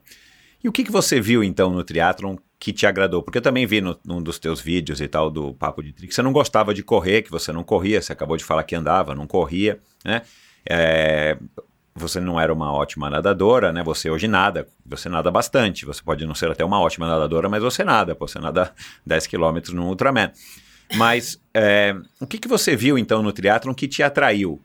Porque você podia ter ido para alguma outra modalidade, ficado no handball, no tênis, no, no, no vôlei, né? A faculdade tem muito vôlei, tem basquete. É, pra começar, assim, esporte de bola nunca foi meu forte. Eu Aham. tentei um pouquinho de handball, mas assim, nunca fui bom em esporte coletivo nem esporte com bola. A minha habilidade, acho que é mais com as pernas, não é tanto com a mão. Então, já tentei e nunca deu certo. Tentei vôlei também, mas assim, tá pior do que handball. Handball ainda ia um pouquinho. Então, mas assim, eu sempre fui melhor, né, na infância. Judô, luta, dança e natação. Foram as coisas que eu gostava de fazer na infância, né? E aí, a natação, eu já tinha, antes de eu entrar no treinamento em triatlon, eu já tinha voltado a fazer natação na academia, que eu malhava na época. Fazia musculação ali, fazia uma aulinha de spinning, e voltei para natação. Já estava meio que nadando. E na Unicamp, eu fazia, antes de fazer triatlon, eu fazia dois programas de treinamento que era é, condicionamento físico, que era tipo o que a gente chama de funcional hoje, ou uma mistura de funcional com crossfit, que a gente fazia lá, mas na época não tinha esses nomes, né? Exato. Isso é, sei lá, 99, 2000. Não tinha esses nomes, mas era um, um bootcamp, vamos dizer assim, né? Eu fazia isso e fazia uma aula que chamava não sei o que, dance, agora eu esqueci, que era de dança. Eram as coisas que eu gostava. Eu fazia uma terça e quinta, outra segunda e quarta. E aí eu fazia academia, acabei deixando a academia mais para musculação, porque não tinha tempo de fazer tudo, né? Fiquei com a musculação, voltei a nadar e fazia esses treininhos na Unicamp. O que, que acontece? É, esses treininhos, na, esses, essas aulas na Unicamp, para os alunos era muito barato, era muito, sabe? Era 30 reais por mês, era muito barato. E academia nunca foi uma coisa barata, né? E cheguei num ponto que eu tava apertada de grana mesmo. E eu falei, não, eu vou ter que sair da academia, por mais que eu goste. E aí, nessa época, apareceu o programa de treinamento em triatlon. Aí eu falei, tá aí, eu acho que isso aí vai ser mais completo. Eu vou largar o condicionamento físico e a dança e vou focar no triatlon. Lembrei, né, de que tinha, sabia mais ou menos como funcionava, que eram três modalidades, eu sabia a ordem, eu sabia como funcionava. Falei, bom, já voltei a nadar, já tem um ano que eu nado. Então, assim, já não vou me afogar, porque a piscina da Unicamp é grande, né? A da academia era pequenininha, mas a da Unicamp é grande. Eu falei assim, já não vou me afogar, vou conseguir nadar. E lá era muito fácil, porque era piscina, a pista de atletismo do lado, eles tinham um rolo. Então, eu, eu levava a minha mountain bike, Que botava legal. minha mountain bike no rolo e treinava lá, fazia tudo lá. Então, assim, às vezes a gente fazia O programa estava estava iniciando ou você que se deparou com ele, ele já existia e você não, não sabia? Olha, eu tenho a impressão de que estava muito no início naquela época, tá? Porque como eu fazia outras modalidades, eu nunca tinha visto antes. Porque todo início de semestre, a gente era oferecida essas modalidades pra gente. Aham. E quando eu me inscrevi para acondicionamento físico, não tinha triatlon lá na época, entendeu? Eu me inscrevi porque eu achei que tinha mais a ver de condicionamento físico mesmo. Eu- era isso que eu estava buscando. Você repara que eu já não estava buscando mais emagrecimento. É. Que eu bom. estava né? buscando condicionamento físico. Eu já estava em outro, já estava em outra vibe, já estava melhor, bem melhor. E aí, quando apareceu o triatlon, eu já tinha feito condicionamento físico, eu falei, olha, eu acho que talvez eu consiga. Entendeu? Porque eu já tô, né? Já fiz uma atividade aqui bastante intensa, talvez dê. E aí eu comecei a fazer triatlon, já estava com aquela né, nataçãozinha em dia. Falei, vou tentar. Eu tinha minha bicicleta, que eu ia para a faculdade de bicicleta Exato, todos os é. dias. Eu falei, É. eu já pedalo, já estava nadando. Eu falei assim, pô, mas eu odeio correr. Eu detesto correr, como é que vai ser isso? Porque eu odeio correr, nunca corri na minha vida. É, eu tenho problemas de quadril, que até eu sou operada do quadril, né? Eu com. Eu faz agora 10 anos que eu operei o quadril, então eu sempre tive dificuldade de correr. Se você me ver correndo, eu corro muito feio. É, eu sou muito torta. Eu tenho displasia no quadril, então, assim, não é uma coisa é, óbvia eu sair correndo. Então, é, eu falava, não, corrida não é para mim, não tem como. Eu falei, ah, mas o triatlo não termina em corrida, então se eu quiser fazer triatlo, eu vou ter que correr. Minimamente 5K para terminar um sprint. Exato. Entendeu?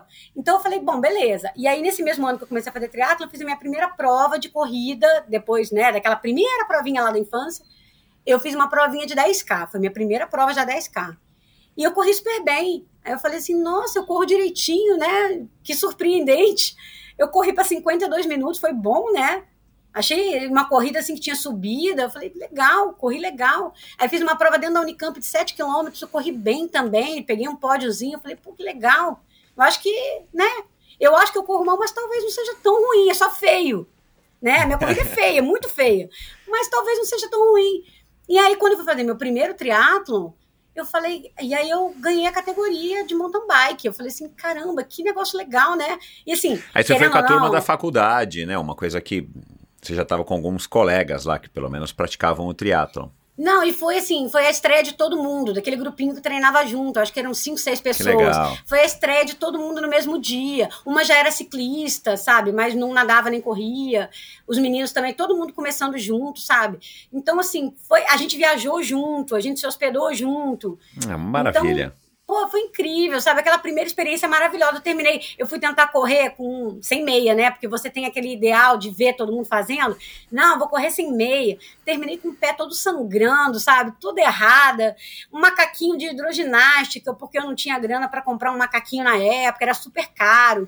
Então, assim, eu fiz com o que eu tinha: uma mountain bike, um macaquinho de hidro, um tênis que terminou todo ensanguentado, entendeu? Mas eu terminei tão feliz, sabe? Tão satisfeita eu falei, cara, tá aí, encontrei o um negócio. É isso que eu gosto. E assim, não tinha, né, é, um espelho para ficar se olhando, se comparando com ninguém. Não era um ambiente fechado, porque inclusive eu gosto mais de atividade física ao ar livre. Então, assim, eu estava em casa. Era ao ar livre, era sem ninguém ficar se medindo, se comparando. E era para todo mundo, porque eu acho que o legal do triatlo, acho muito isso, né? Porque o triatlo não é para todo mundo. Você vê todos os tipos de corpos, você vê até no próximo, você está falando do Blumenfeld, você vê um cara que tem um corpo diferente e performa em alto nível. Então você tem, o triatlo ele é muito democrático. Se você pega um esporte tipo a ginástica artística, é. ela tem um padrão de corpo muito específico. Uhum. Você vê basquete, você precisa ser alto. No triatlo você pode ser qualquer coisa e tem uma boa performance, entendeu? Uhum. Então eu me encontrei muito nesse esporte. Falei, cara, é assim, é o esporte que, me, que eu me encaixo perfeitamente. E aí foi dando certo. E já, já se vão 20 anos, né? 20 anos. E, bom, aí você né, é, gostou, quis fazer um próximo, você fez um olímpico logo em seguida, né? Que você falou num dos teus vídeos e tal. E e aí você resolveu fazer nutrição, né? Porque imagino que tenha sido nesse meio tempo. Foi, foi após que te acordou para falar, cara, essa pós de nutrição tão legal, acho que eu não vou querer ser bióloga de profissão, eu vou querer ir para a nutrição. E provavelmente tinha alguma coisa a ver com essa tua relação com a autoimagem e com a alimentação de tantos anos lidando com essas questões na sua adolescência? Na verdade, é meio que o contrário disso, tá? É, que, que eu penso hoje, que eu, por incrível que pareça, tive uma certa maturidade com 17 anos para não fazer nutrição com 17 anos. É, eu não tinha maturidade suficiente naquela idade para ser uma nutricionista. Ponto. Eu ia acabar transmitindo os meus transtornos para os meus pacientes. Eu não tinha maturidade. Isso é um fato. Então, assim, o fato de eu ter feito toda a faculdade de biologia, de eu ter me envolvido com esporte, de eu ter feito uma pós-graduação antes da graduação, de eu ter entendido um monte de coisas, e conseguir identificar nas pessoas o caminho difícil que elas estão tendo, talvez por não ter uma boa orientação, aí sim chegou um momento que eu falei: não, agora eu, eu tenho maturidade para poder ajudar, entendeu? Para ser uma nutricionista que eu gostaria de ter tido, entendeu? Porque se eu tivesse né, saído da faculdade, saído do colégio direto para a faculdade de nutrição, eu não seria a nutricionista que eu sou hoje, de forma nenhuma. Porque, assim, eu ia estudar com o viés do emagrecimento, com o viés do isso não pode, isso pode. Eu nunca ia me dedicar à nutrição esportiva, uhum. entendeu? Porque aquilo não ia fazer parte da minha vida. O triatlon talvez nem entrasse na minha vida e eu ia continuar naquele viés ali de, de padrão, de uhum. beleza ou padrão estético, de emagrecimento a qualquer custo, que tem muito profissional que trabalha com isso, emagrecimento a qualquer custo. É. E não é o viés que. Não é o tipo de, de. Eu acho que, assim, em primeiro lugar, a saúde, independente de qualquer coisa. Se você faz esporte ou não, eu não atendo só atleta, eu atendo pessoas sedentárias até. E, assim, em primeiro lugar, é cuidar da sua saúde. Entendeu? Depois que a gente tiver com os parâmetros de saúde todos ok, a gente vai pensar em esporte, em atividade física ou em desempenho. Não adianta você ter um atleta de elite com a saúde toda ferrada, é. porque não vai, não vai ter longevidade, entendeu? Uhum. Então, assim, se você quer ter um atleta que a, consiga é, performar no máximo, pelo máximo de tempo possível, e tenha uma velhice saudável também, você precisa cuidar da alimentação dele desde sempre. Uhum. Para mim, assim, uma coisa que me dói no coração é ver atleta falando, ah, porque eu como isso mesmo, porque eu como fast food mesmo, e eu sou magro, e falando, mostrando isso como se fosse alguma Exato, vantagem. Exato, um mérito, é. Entendeu? Isso não é vantagem, cara. Você tá fazendo, você tá, sabe, você tá é, estragando seu corpo, você tá, é, não está dando o máximo da sua performance, provavelmente, você não está minimamente cuidando de você, né? O, o autocuidado. Então, eu penso assim, se eu não tivesse feito é, o caminho meio que ao contrário, eu não seria uma boa profissional de nutrição.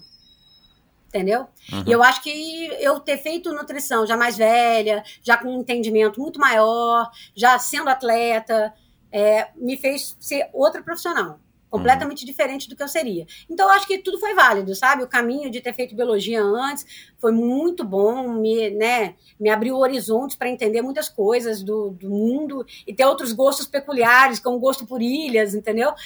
E, ao mesmo tempo, meio que deu essa atrasada aí no processo de até eu amadurecer o suficiente para ser nutricionista. Até porque você entrou na faculdade né, na primeira idade que dá para entrar, né? Porque você se, se, alfabetizou mais cedo. E você emendou uma faculdade na outra ou teve um hiatozinho aí entre uma e outra? Teve você saiu da Unicamp? Ah, teve o hiato da pós. Tá. Mas a pós assim, foi, foi na Unicamp ou você já tinha voltado aí para o Rio? Não, já tinha voltado para o Rio. Já ah, tinha tá. voltado para na verdade, na época eu estava em Teresópolis, na época. Uhum. E a minha pós era só final de semana, então foi um hiato grande ali de. Sabe aquele momento que você não sabe o que você quer fazer na vida? Você está totalmente perdido. Eu tinha 22, 23 anos. Eu treinava, né? Já estava começando a treinar, foi a época que comecei a evoluir nas distâncias, mas profissionalmente eu ainda não sabia o que eu queria. Uhum. Eu tava... Você voltou para casa dos seus pais? Voltei. Na verdade, voltei para um apartamento que a gente tinha em Teresópolis né? Eu, a minha mãe mora em Teresópolis, mas ela estava numa casa muito grande, afastada. Eu precisava morar mais no centro, até como eu estudava no Rio, para eu poder vir para o ah, Rio todo claro. dia estudar, eu precisava estar tá mais central. Uhum. Da casa da minha mãe para o Rio é uma viagem, então. Mas é um apartamentinho, um kitnetzinho que é o mesmo que eu tenho até hoje, né? E eu ficava nesse apartamento para poder ter esse contato mais fácil de ir para o Rio para estudar. Uhum. Né? Então eu voltei de Campinas, né? Fiquei lá depois mais um aninho, mais perdida. Aí quando eu vi essa pós aqui, era aqui no Rio, eu vim estudar aqui. Eu falei, não, agora eu. Aí eu me encontrei. Eu falei, não, eu gosto disso aqui, essa pós aqui é exatamente o que eu quero, fazia sentido com o meu momento de atleta também. Foi um momento até que eu tentei é, competir no Pro. É, então, é, eu queria falar um pouco disso, é foi um momento que eu tentei, né, e percebi que não dava para mim. Eu, é o que eu te falei, eu ainda estudava na época, então eu não tinha nem dinheiro nem tempo. Então não dava para ser, é, ser pro naquela época, foi 2007, 2008. Foram os anos que eu competi no Pro. Aham. Fiz meu primeiro Ironman no Pro, né? Então... Doideira total. Mas, assim, é, era um momento que eu estava estudando ainda, então para mim era muito complicado, sabe? Tipo, eu não conseguia me dedicar 100% ao esporte para ser realmente uma atleta profissional e eu tinha queria terminar meus estudos. E aí depois eu emendei, é isso, terminei após, emendei na faculdade de nutrição. Tanto que a faculdade de nutrição eu fiz ela não em quatro, mas em três anos porque eu já tinha um background ah, da, das outras da faculdade, da pós, então foi uma faculdade que eu fiz mais rápido. Uhum. Mas é isso, tipo, não tinha como dedicar a vida de atleta profissional, entendeu? Eu acho que eu não teria, mesmo se eu tivesse é, a possibilidade de me dedicar 100%, eu acho que eu não tenho a genética é, suficiente, mas é, eu não tentei. é, firme, sabe? Não tentei de fato. Uhum. Foi, foi uma experiência interessante, mas não, não ia vingar, eu acho. Eu quero falar disso, mas vamos voltar só um pouquinho no tempo. Aí você fez o, o short, que você ganhou a categoria, fez um olímpico, aí você começou né, a curtir.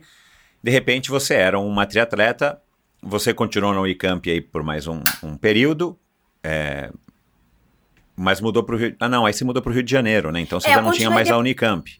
Não, depois que eu me. Não, eu só treinei um ano na Unicamp, na verdade. Só foi só o meu início mesmo, meu Ah, primeiro tá. ano, É. que coincidiu com o meu último ano de faculdade. Aham. Então, Foi e aí como é que você foi se desenvolvendo aí como uma triatleta, né? De novo, assim, foi uma coisa que você foi pegando cada vez mais gosto e aí para chegar num ponto de você querer fazer um Ironman, que, que foi não, e aí eu dei, eu dei 2008. muita sorte também. Em 2008 fiz o meu É. primeiro. Eu dei muita sorte E porque quando eu cheguei em. Teresópolis. Então, quando eu cheguei em Teresópolis de volta, é, tinha um cenáriozinho de triatlon se construindo, entendeu? Ah, ótimo. Então tinha uma equipezinha, era eu e mais quatro ou cinco meninos. Só. Eu- não, tinha mais uma mulher na época também, depois ela saiu. Então era assim, uma meia dúzia que treinava. E aí eu de cara já conheci eles, assim, porque triatleta se reconhece, né? E já fui treinar, e foi meu primeiro, meu segundo treinador, né? O primeiro foi da Unicamp, foi o João Fortes, o segundo foi o Marco Juliano, lá de Teresópolis. E o Marco Juliano e um dos meninos que estavam treinando comigo já tinham feito Ironman. Ah, que legal. Então já tinha essa conversa de assim, pô, assim, o que, que é o Iron Man, né? Eu já sabia lá da- das leituras da Fernanda Keller lá atrás, mas eu nunca tinha conhecido uma pessoa que tivesse feito.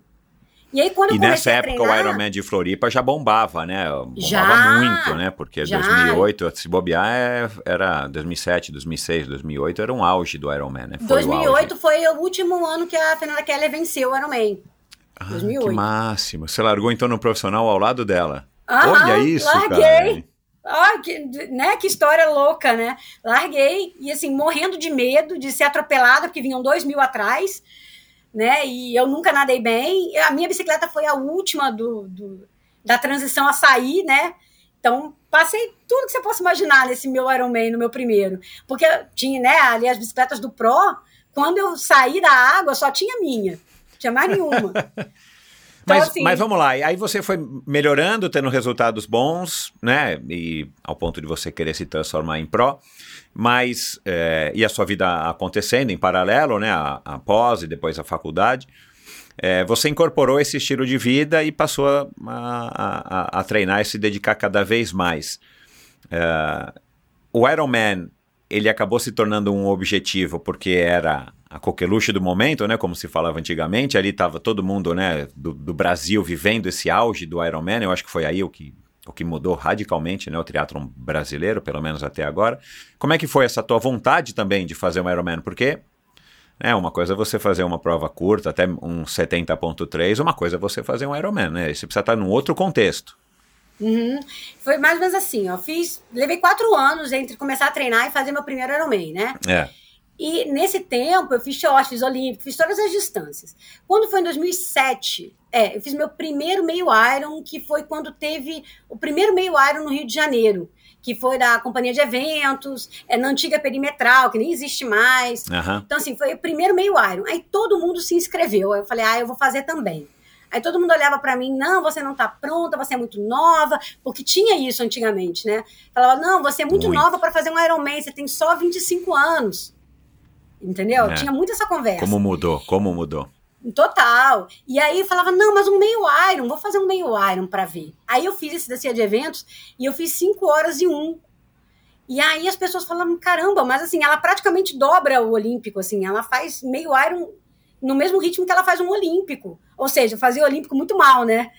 Eu falei assim, bom, talvez ela seja de longa distância, né? Talvez ela tenha um, uma aptidão para longa distância. E nesse mesmo ano, eu fiz o meu primeiro meio Iron lá em Brasília, da marca Ironman, que eu larguei no Pro.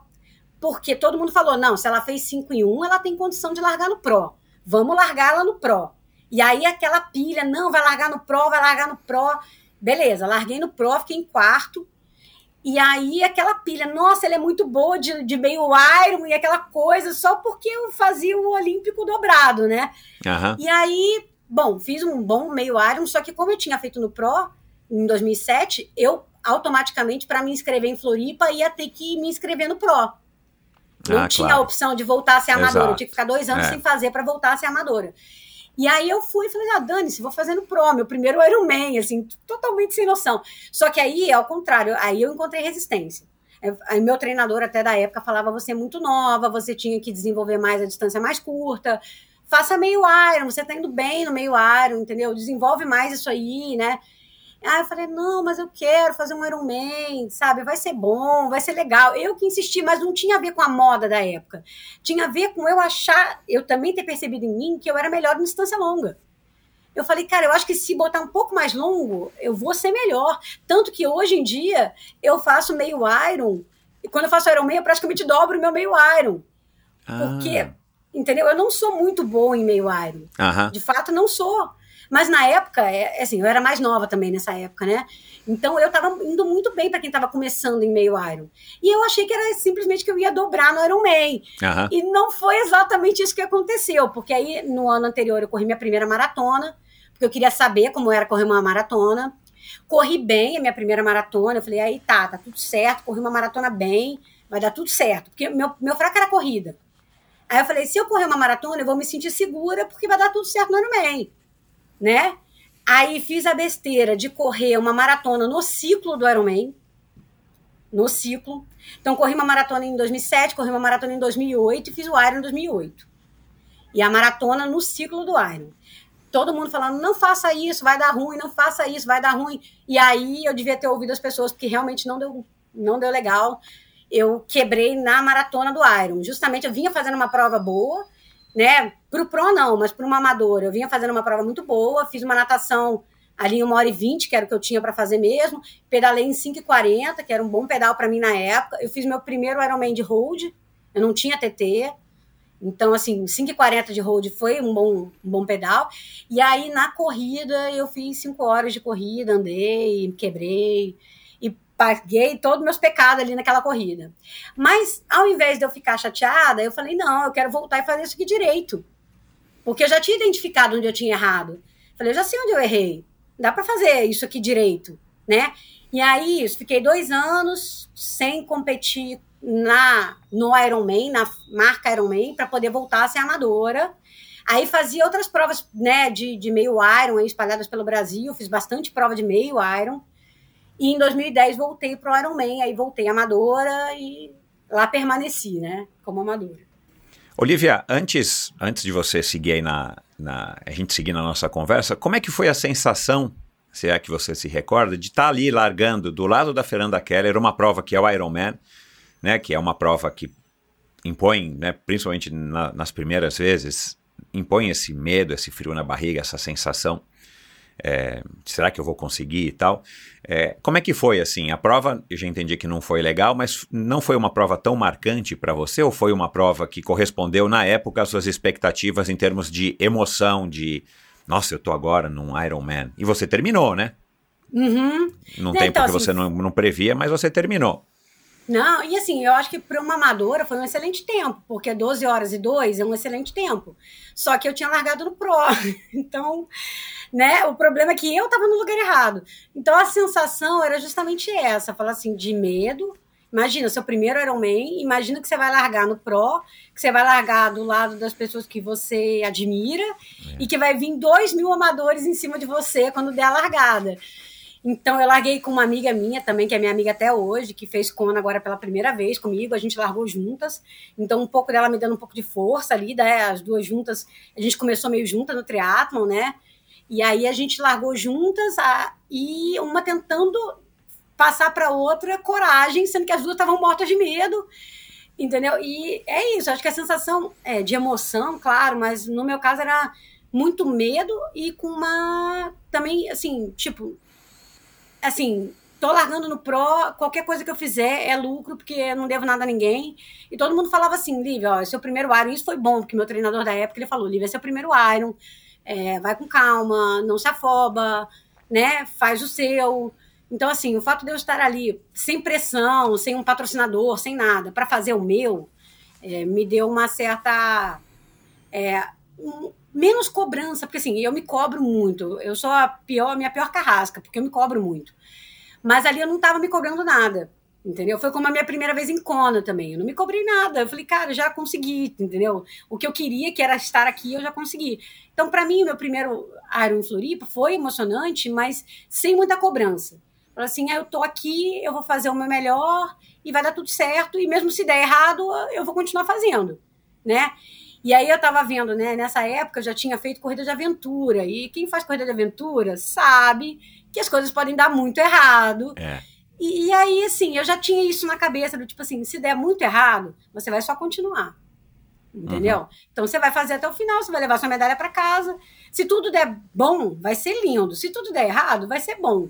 Entendeu? Vai ser uhum. bom de qualquer jeito. Eu me Exato, lembro de falar é. com essa minha amiga na largada, eu falei assim: olha que coisa boa. Hoje é domingo e de tarde a gente não vai estar tá sentada vendo Faustão na televisão. É Porque é a gente vai estar tá aqui. Né? É, é. Entendeu? Você tem que valorizar então, assim, isso, são as pequenas coisas, não é a vaga para Kona, ou o título, ou o tempo, ou ganhar de A, total. B ou C. Você tá fazendo o que você quer com saúde e curtindo, pô. Não, e isso, eu me lembro de falar isso com essa amiga, sabe? Eu não sei nem se ela se lembra, Carla Guerra, não sei nem se ela se lembra. Da gente falar isso, olha, hoje é um domingo que de tarde a gente não vai estar tá vendo Faustão, a gente vai estar tá aqui fazendo essa prova. E assim, é, foi, e os domingos começaram a ficar diferentes, entendeu? Uhum. Porque quando você faz um meio Iron, o teu domingo é diferente até meio-dia, uma da tarde. É. Depois o teu domingo volta a ser um domingo normal, entendeu? E quando você faz um Iron Man, o teu domingo é completamente diferente. Eu me lembro que no meu primeiro Iron, eu cheguei, tomei banho, eu não consegui jantar, tava enjoada, aí fui comer um biscoitinho, deitei no... Tem foto disso. Eu deitada, eu dormi comendo, assim, sabe? Quando o sono é maior do que a fome. É. Eu é. dormi comendo e fiquei assim, do jeito que eu tava, não botei roupa, sabe? Tipo, eu dormi enrolado em toalha e comendo. Porque, assim, já tava, assim, o domingo tava feito, sabe? Eu tava tão feliz, tão satisfeita. Uhum. E é isso. É, nessa época, quando, acho que as primeiras provas são emoções que você nunca vai ter de novo. Né? Prim, o primeiro Iron, o primeiro Iron em Kona, o primeiro Ultraman. Você, essa primeira vez de onde você não sabe o que está te esperando. É. Entendeu? É uma, é uma sensação legal. Única. É. É muito único. Por mais que tenha, né? Ah, beleza, vai largar no Pro. Eu não sentia esse peso, entendeu? Porque eu sabia que de fato eu não era profissional. Uhum. Eu sabia que a minha vida não era de uma atleta profissional. Então, por mais que eu estivesse largando ali, tinha um medo, né? Óbvio, mas não tinha cobrança. Uhum. Agora, essa decisão de largar no Pro, eu entendi. Você, né, as pessoas te incentivaram e tal, e você estava dobrando os tempos. Mas teve alguma coisa a ver também com essa questão de que as mulheres ainda não estão participando no, na mesma quantidade do que homens, naquela época menos ainda, hoje está melhorando, mas. E aí fala assim: bom, então, é, sei lá, alguém sugeriu para você, pô, então larga no profissional, pô, são poucas as mulheres. Não que uhum. você tenha, tivesse chance de alguma coisa ou quisesse largar para isso, mas assim, aquela coisa que é um incentivo que às vezes acaba não fazendo sentido e, e que, pelo jeito, foi o que aconteceu contigo. Teve alguma coisa nesse sentido? Não, com certeza. E aí começava a comparar: olha, Fulana compete no Pro e faz tempo pior que você. Por que, que você não vai fazer no Pro? Uhum. Tinha muito isso. Uhum. E aí, por outro lado, você falava assim: ah, ok, se eu for largar no Pro, eu vou estar no pódio, provavelmente, entendeu? Uhum. Se tudo der certo, eu vou largar no Pro e vou conseguir um pódio. Tanto que foi o que aconteceu comigo quando eu fiz Brasília.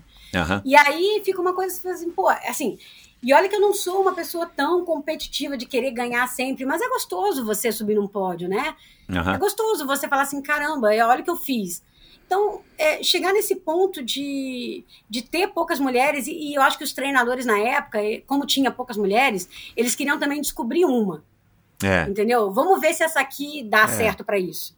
Então, é. ficava numa assim, vamos ver se ela vai, vai reagir bem no. Eu uhum. era novinha, tinha 25 anos, então, apesar de não ter vida de Pro, eu era nova, eu tinha disposição para treinar, entendeu? Então, assim, vamos tentar com ela, vamos ver se funciona. Uhum. E, assim, eu acho que por um momento, até no meio Iron, super funcionou. No ciclismo funcionou bastante, eu competi ciclismo no profissional um tempo também. No ciclismo funcionou legal. Mas é isso, me faltava muito conhecimento, me faltava, na época também, os treinamentos né, mais específicos, me faltava corrida, eu não tinha uma corrida é, boa, não faltava natação, eu sempre fui uma boa ciclista, mas me faltava natação e corrida. Então, assim, não adianta, você não vai ser uma boa profissional só com ciclismo. É, é. Então não, não vai dar certo. Mas, assim, a tentativa foi válida, eu acho. Uhum. E, vo e, você chegou na época, se você se recorda, a pensar assim: ah, se eu for então bem, já fui bem em Brasília, se eu for bem no Ironman, eu vou tentar me tornar profissional? Passava isso pela cabeça ou era Não. simplesmente, bom, eu vou largar no profissional e vou me dedicar ao máximo que der, porque essa altura você ainda estava fazendo faculdade, então? Tava, tava fazendo faculdade, não tinha condição, entendeu? Aham. Eu, assim, nunca tive a pretensão real de ser profissional, de verdade. Aham. É, sempre achei que não, não ia ter condição pra mim com a vida que eu tinha, Aham, né? Então, assim, na época, tipo assim, o meu patrocinador era minha família. aham. Então, assim, então não tinha condição nenhuma de eu, de eu ser atleta profissional. Então, a minha ideia era estudar, terminar os meus estudos, né, que, que era o plano inicial, e fazer como amador o melhor possível, que Aham. eu conseguisse fazer. Uhum. Só que é isso, eu acabei caindo de paraquedas no meu primeiro Iron como pro, porque eu tinha feito Brasília no ano É, anterior. eu entendi. E acabei fazendo. E no ciclismo, até que, né, também um pouco assim, pô, você pedala muito bem, não quer tentar o Pro? Mesma situação, poucas mulheres no ciclismo na época. é, eu ganhava a prova, entendeu? E eu largava e ganhava a prova no ciclismo. Tem uma foto tua no Instagram, você num contrarrelógio da Light, aí no Rio de Janeiro, isso era eu ciclismo. ganhei. Isso era É. ciclismo profissional e eu não vi a legenda. Era ciclismo Ah. profissional e eu ganhei a prova. Então, assim, eu ganhei, ganhei dinheiro. Eu cheguei a ganhar dinheiro como atleta profissional, uma coisa muito doida. Aham. Mas assim, é, sim, aquela prova era, era. Larguei no Pro, era um contrarrelógio, a Sandra Soldan estava na prova. Uau! Então, assim, é muito, muito legal. assim. Caramba, meu. Então, assim, já fiz umas coisas legais, assim, de, de. E o ciclismo foi uma época também que eu falava assim, eu já cogitei largar o triatlo e ficar no ciclismo. Ah, Falar já? assim, não, já. Falei assim, não, eu, eu sou uma triatleta que não nado bem e não corro bem, eu só pedalo. Muito, e assim, isso também é reforçado por muita gente falando, né? Falar, ah, Lívia só pedala, Lívia só pedala. E hoje em dia, eu vou te falar que eu acho que o meu forte nem é o ciclismo mais, entendeu? Aham. Nem, já passei dessa fase, não tem mais a força que eu tinha na época. A força de fazer um contrarrelógio, né, no máximo, e ganhar uma prova. Então, a, a prova de montanha, ciclismo de montanha, fiz muito. Gostava muito. Até mountain bike eu já brinquei.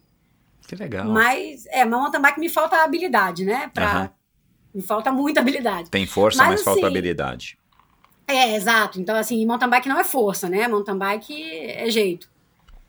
Então, no ciclismo de estrada, você ainda consegue ir mais na força bruta, né? Uhum. E aí, no contrarrelógio em montanha, eu era, assim, razoavelmente boa. E eu pensava assim, não, no triatlo eu só apanho, né? Então, assim, para que que eu vou? Vamos tentar só ciclismo, né? Aí tentei algumas provas, mas não dá, assim. Para mim, o que pega meu coração é o triatlo, não tem... Eu ia me sentir muito vazia sem nadar e correr, sabe? Não, não dá. E, e- e corrida de aventura, que eu vi num post teu, eu acabei esquecendo aqui de anotar na pauta. E a corrida de aventura, quando é que foi? Em que época? Porque Nossa! é uma modalidade super do- interessante, né? Foi na época do início do triatlon, na verdade, 2006, 2007. Eu tava começando a fazer triatlon, começando a fazer meio Iron. E aí fiz o Ecomotion Pro duas vezes. Uau, que legal, Ou seja, não cara. era, não Pô, era pra estar ali, sabe? Tipo, era muita loucura. Hoje eu olho pra trás e falo, era muita falta de juízo. Muita. Mas sabe aquela coisa assim, ah, temos uma equipe, precisamos de uma mulher. Quem é a mulher que treina todos os dias, entendeu? E a, e a gente vê treinar e a gente Exato, sabe que ela é. se dedica, entendeu? As triatletas tinham uma, tinham uma, uma vantagem, né, para as equipes, né? As equipes procuravam as triatletas, né? Porque é o, é o mais próximo de um corredor de aventura, pelo menos assim eu entendo. É, e que sabe fazer um pouquinho de tudo e se não souber vai aprender. Por exemplo, eu não Exato. sabia remar, eu fui aprender. É. Entendeu? Eu não sabia fazer escalada, eu fui aprender.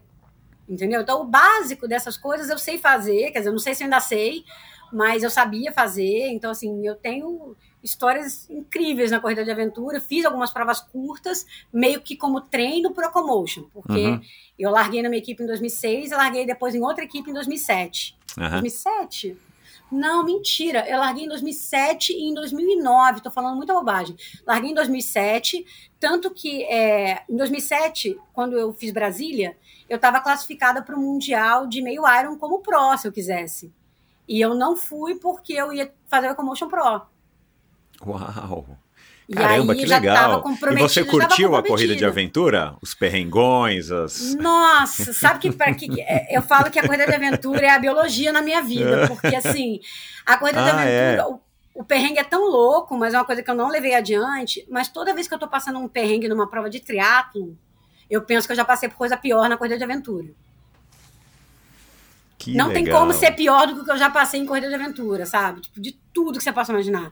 Eu já tive hipertermia, já desmaiei, já. Tudo, tudo. Então, é, assim, por exemplo, no ano passado no Nosserman, que eu passei um perrengue gigantesco na prova. Eu falei, cara, eu já passei coisa pior em corrida de aventura, sabe? É só você voltar naquela memória e falar assim, não, vai dar para superar isso aqui, porque eu sei o que é passar um perrengue. É, já dormi em fazenda, já dormi debaixo de banco de praça, já fiquei coberta de lama da Baía de Guanabara, entendeu? Então, assim, eu falo, pô, é só um triatlon, sabe? Vai acabar hoje mesmo. Porque corrida de aventura, você nem sabe que dia vai acabar. Exatamente, exatamente. Entendeu? Um triatlo eu vou, vou dormir na minha cama, sabe? Tipo, vai, vai dar tudo certo. Não tem por que eu ficar desesperada, sabe? É, é o momento de manter a calma e falar, sim, já passei por coisa pior e eu vou passar por isso também. Entendeu? A corrida de aventura, para mim, serviu muito como isso, sabe? Tipo, um, um nivelador de perrengue. Uhum. Entendeu? E eu fiz duas vezes, pô, você sabe, o Ecomotion Pro, o tamanho da prova que é. Sim. E a primeira vez que eu fiz foi aqui no Rio, porque a prova ia ser no Rio, né, que foi a da Serra dos Órgãos. E aí era isso, uma equipe precisa de uma mulher que treine todos os dias. Quem que vamos chamar? Vamos chamar a Lívia. E a segunda foi uma equipe mineira que falou assim, bom, é, precisamos de uma mulher com experiência. Quem que a gente vai chamar? Aí um triatleta me indicou para essa equipe, fala, chama a Lívia que ela já fez. Uhum. Aí eu falei, por que, que vocês me chamam para essas coisas, gente? Por favor, eu tô só treinando meu triatlon aqui quietinha, vocês estão me chamando para os negócios que. E aí eu fui, porque eu gosto do desafio. Entendeu? Então eu acho que a corrida de aventura é muito isso. É o desafio de uma parada que você larga e não sabe como é que vai terminar. E, e aí você, é o perrengue no máximo. E como é em equipe, né? Uma hora você tá passando mal, mas outra hora é o teu colega que tá passando mal, e tem que respeitar o tempo do outro, e o outro tem que respeitar o teu tempo, e uma hora a equipe vai andar super rápido, outra hora a equipe não vai conseguir andar. Então, assim, entender um pouco essa dinâmica também. E, mas é, é uma coisa que ficou bem no passado. A última foi em 2009 e não me chamem mais que eu não vou. Entendeu? Não, não dá mais, tô velha. Você não quis voltar, é isso? Ou não surgiu a oportunidade na época, você voltaria se tivesse surgido? Na época, bem em cima, é porque assim, eu tava nesse ato para voltar para fazer o Ironman sendo amadora, né? Aham. E aí foi em 2009, eu tava fazendo só meio Iron e treinando bastante, mas só meio Iron, e eu estava aguardando para fazer o Ironman em 2010, Uhum, como amadora. uhum. E aí, em 2010, quando eu fiz o Ironman pela segunda vez e fiz um bom tempo, de fato, fiquei em segundo da categoria, eu comecei a sonhar com Kona. Eu falei, cara, eu acho que eu vou conseguir ir pro Mundial do Havaí. Uhum. Porque quando você é segunda, você fala, meu Deus, assim, só, sabe, tá quase. Só que esse tá quase ainda demorou muito para acontecer, mas assim, você começa a achar que aquilo é possível. Claro. E aí eu falei, não, agora eu preciso me dedicar 100% a Iron Man até isso ser possível, Uhum, entendeu? E aí foi até 2013 quando eu consegui pela primeira vez. uhum. Em 2010 eu deu aquela assim, aquela assim, acho que dá. E aí só deu mesmo em 2013. É, e que Mas foi é isso. e que foi um perrengue para você conseguir, né? Você tem um vídeo no teu papo de tri que você fala em detalhes, né? Todas as, as tentativas e as rolagens de vaga e, a- e- as coisas que não deram certo. Até a hora que você acha que não vai dar e dá, né? Isso é uma coisa muito corriqueira, muito comum aqui nas histórias dos meus convidados. A hora que o cara acha que não dá, que não vai dar, o cara já não tá nem mais com esperança. De repente, ele tem o resultado, ele tem a vitória, ele tem a conquista, ele tem a vaga, ele tem o mérito, né? É, e o meu eu tinha acabado de vir de uma cirurgia, então assim, eu não tava realmente esperando, sabe? Eu falei, ah, eu operei agora. Eu tinha, quando eu peguei a vaga, eu peguei a vaga Nice, no Ironman de Nice. Eu tinha sete meses de operado. Então, assim, pô, eu tava voltando a correr, sabe? Eu não tava nem. Eu falei assim, dois Ironmans num ano de quem acabou de ser operada nem era uma coisa saudável para fazer. Exato. Entendeu? Quando eu fiz Kona, eu ainda não tinha um ano de operado. Entendeu? Então, assim, pô, eu tava me reabilitando. Até por isso também a largada pra você lá deve ter sido uma coisa tipo, ah, já, como Ah, você falou, né? Eu já, já fiz o que eu tinha que ter feito, pô, né? Tô voltando esse ano, consegui a vaga, vou curtir, mas sem responsabilidade nenhuma, sem cobrança, autocobrança nenhuma. Total, eu tava na largada e assim, foi engraçado, porque eu tava vivendo no paraíso, eu tava ali na largada, ali na água, palmateando, olhando em volta. Falei, meu Deus, eu tô onde eu sempre quis estar, feliz demais, tô na Disney. E hoje eu ouvi, uma, hoje não, dessa vez, né? Eu ouvi uma menina falando a mesma coisa, falando, nunca imaginei estar aqui, tô na Disney. É. É exatamente a mesma coisa que eu falei, sabe? Tipo, eu tava tão feliz. Aí quando deu a largada, eu comecei a apanhar, eu falei, opa, eu acho que isso aqui é um campeonato mundial, e eu acho que as pessoas estão levando isso aqui a sério, entendeu? Porque eu tô muito de boa, sabe? E a galera, obviamente, estava disputando Uhum. coisas ali que eu não estava disputando. Uhum. E aí esse ano foi muito engraçado, porque na largada eu vi uma menina também, primeira vez em Kona, falando exatamente o que eu falei. Eu falei, caramba, né? Essa emoção. Eu falei pra ela isso, eu falei, essa emoção você só vai viver uma vez. Vive, porque de- na próxima você já vai entrar com a cabeça de Outra fazer uma boa cabeça. prova, você vai entrar com outra cabeça. Essa emoção do, do desconhecido, você só vai ter uma vez. E você curtiu a prova, assim, a prova pra você significou, assim, foi, foi tudo de bom naquele dia. Perfeito. Foi uma prova linda, assim. Até a corrida eu corri bem, dentro das minhas possibilidades de, de menos de um ano de cirurgia, né? Aham. Assim, eu corri o que eu estava correndo em treino. Você fala assim, meu Deus, corri para quatro horas direitinho, como eu pretendia. Uhum. Sabe? Sabe aquela prova que saiu redonda? Tanto que, assim, eu no ano seguinte, na minha outra classificação, eu melhorei só dois minutos daquela prova. Uau. Eu fiz uma prova redonda, sabe quando você vai sem preocupação com nada e tudo acontece bem? A Aham. natação foi boa, pedal foi bom, corrida foi dentro do planejado. Eu falei, caramba, eu fiz uma prova, sabe? Não é uma prova boa, mas uma prova exatamente como eu planejei fazer. Exato, é. É, que você Entendeu? tinha condição. E que no triatlon é difícil você ter um dia exatamente como você planejou, né? É muito difícil. Cara, é difícil, é difícil. Olivia, e você, e você é, é, curtiu a ilha? Você curtiu o local, o calor? É, é, talvez como bióloga também, né? Aquele cenário, né? De ser uma ilha vulcânica. Você curtiu isso também, assim? Porque eu acho um lugar fantástico. Né? Eu, Eu acho ele, eu, ah, eu acho que ele tem muita semelhança com o litoral norte aqui de São Paulo, por exemplo, né? Em questão de vegetação e tal mas aqui não é, né, a nossa Mata Atlântica não tem nada a ver com vulcânica, mas é, eu acho que é um lugar que tem um astral fantástico, né? O Havaí, Uhum. pelo menos os lugares que eu conheci, conheci não muitos, mas os lugares que eu conheci tem um astral muito legal. Você curtiu isso e tanto é que, que você voltou ou tinha a ver com o Iron Man? Não, eu curto estar lá. Aí que tá. Tipo assim, eu já fiz Ironman em vários lugares, porque eu gosto de, de botar assim, ah, vou fazer uma viagem por ano. Então eu vou fazer um Ironman e a minha viagem vai ser a viagem do Ironman. Exato. Então eu já é. fui em muito lugar maravilhoso. Já fui em Lanzarote, que é maravilhoso. Já fui no País de Gales, que é incrível, outra paisagem. Assim, já fiz Ironmans difíceis em lugares lindos, mas que não são, não tem aquela atmosfera, né? Aham. E, e tem uma história, assim, por isso que eu gosto dos eventos que tem no Ironman, né? Em 2017, foi a primeira vez que eu levei meu marido lá, né, em Kona. E ele tinha aí, ele, né, não, não vislumbrava vaga nem nada, mas ele, ele é uma pessoa muito inserida no, no mundo do triatlon, né? Já tinha feito muita prova e tal. E aí a gente foi na cerimônia de abertura, que eu acho uma pena quem perde esses eventos. Abertura e encerramento e o meia-noite, de ver os últimos atletas Cara, eu chegarem. perdi, ó. Então, Eu assim, perdi. isso é imperdível, isso é imperdível. E aí, na cerimônia de abertura, o Mark Allen estava falando sobre as dificuldades dele até ganhar a primeira vez em Kona. E ele contando como é que foi. E aí ele contando com detalhes, assim, do, ti, do dia, da, da vez que ele ganhou, que antes ele foi para um lugar especial, que ele não conta onde é, que ele foi se conectar com a ilha. Foi entender a energia daquele lugar. E aí, cara, tipo, pô, todo mundo chorou, eu chorei, meu marido chorou. Pensa na emoção de assim, um cara igual o Mark Allen, falar que para ganhar ele teve que se conectar com a energia da ilha, sabe? E a gente aqui achando que é só mais uma prova, sabe? Não é. Você entender o que tudo que envolve a história daquilo aí, um cara igual o Mark Allen, sabe? Tipo, não, sabe? Entende a importância dessa conexão. E aí esse ano foi muito interessante porque eu encontrei o Mark Allen no meu hotel. Eu, Eu vi que ele quis tirar uma hotel. selfie com você, né? É, ele pediu, ele pediu muito aí, não teve jeito.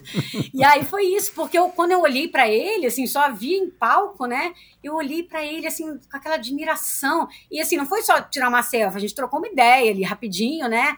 Aí ele viu meu número, falou da prova, eu falei pra ele que escutei ele falar em 2017, que aquilo fez muita diferença pra mim. Então, assim, ter essa oportunidade de falar para ele também o quanto a fala dele foi importante, me fez entender um monte de coisa. Porque, assim, você quando tá em Kona, a prova, tá? Em termos fisiológicos, vamos falar só como uma prova qualquer. É uma prova extremamente desconfortável. Se você tá lá só pela prova, você não vai voltar. Porque é desconforto do início ao fim. Entendeu? A natação, a água é quente, a água tem correnteza, às vezes tem água viva, então é uma natação desconfortável o tempo todo. O pedal tem vento, o pedal é um vento quente que parece que vai que estourar a sua pele, entendeu? A corrida é uma corrida que você respira, entra aquele ar quente, você assim, é muito fácil você passar mal, não conseguir nem se alimentar lá, porque entra um ar horroroso dentro de você. Então, assim, é uma corrida extremamente desconfortável, entendeu? Se fosse aqui no Rio de Janeiro para largar, eu falava, não. Sabe, aqui em casa não. Não vou, é. É, entendeu? É que nem verão 40 graus no Rio. Pô, vou correr na academia, porque eu não preciso passar por isso. Entendeu? Mas em Kona, não é. É o que eu tô te falando. Se você pensar na prova pelo desconforto da prova, você não volta. Entendeu? Porque é uma prova de desconforto do início ao fim. Se você for entender, eu acho que esse ano a prova para mim foi muito assim. Você tá inserida naquele contexto ali, tá relaxada e vivendo aquele momento ali, sabe? Tipo, na plenitude do momento, tá concentrada só no, no momento mesmo. Você consegue fazer uma prova muito melhor. E, e concentrada em você, no seu corpo, como você está respirando, como você está né, evoluindo dentro da prova, concentrada em você e no momento, só. Sem pensar, ai, mas está muito quente, ai, mas está muito ruim, ai, mas está muito isso. Se você entrar com essa cabeça em cona, esquece. Ou você vai parar ou você vai andar a prova inteira. Porque vai ser desconfortável. E eu acho que cada vez mais né, das vezes que eu fui, eu estou conseguindo mais encontrar isso.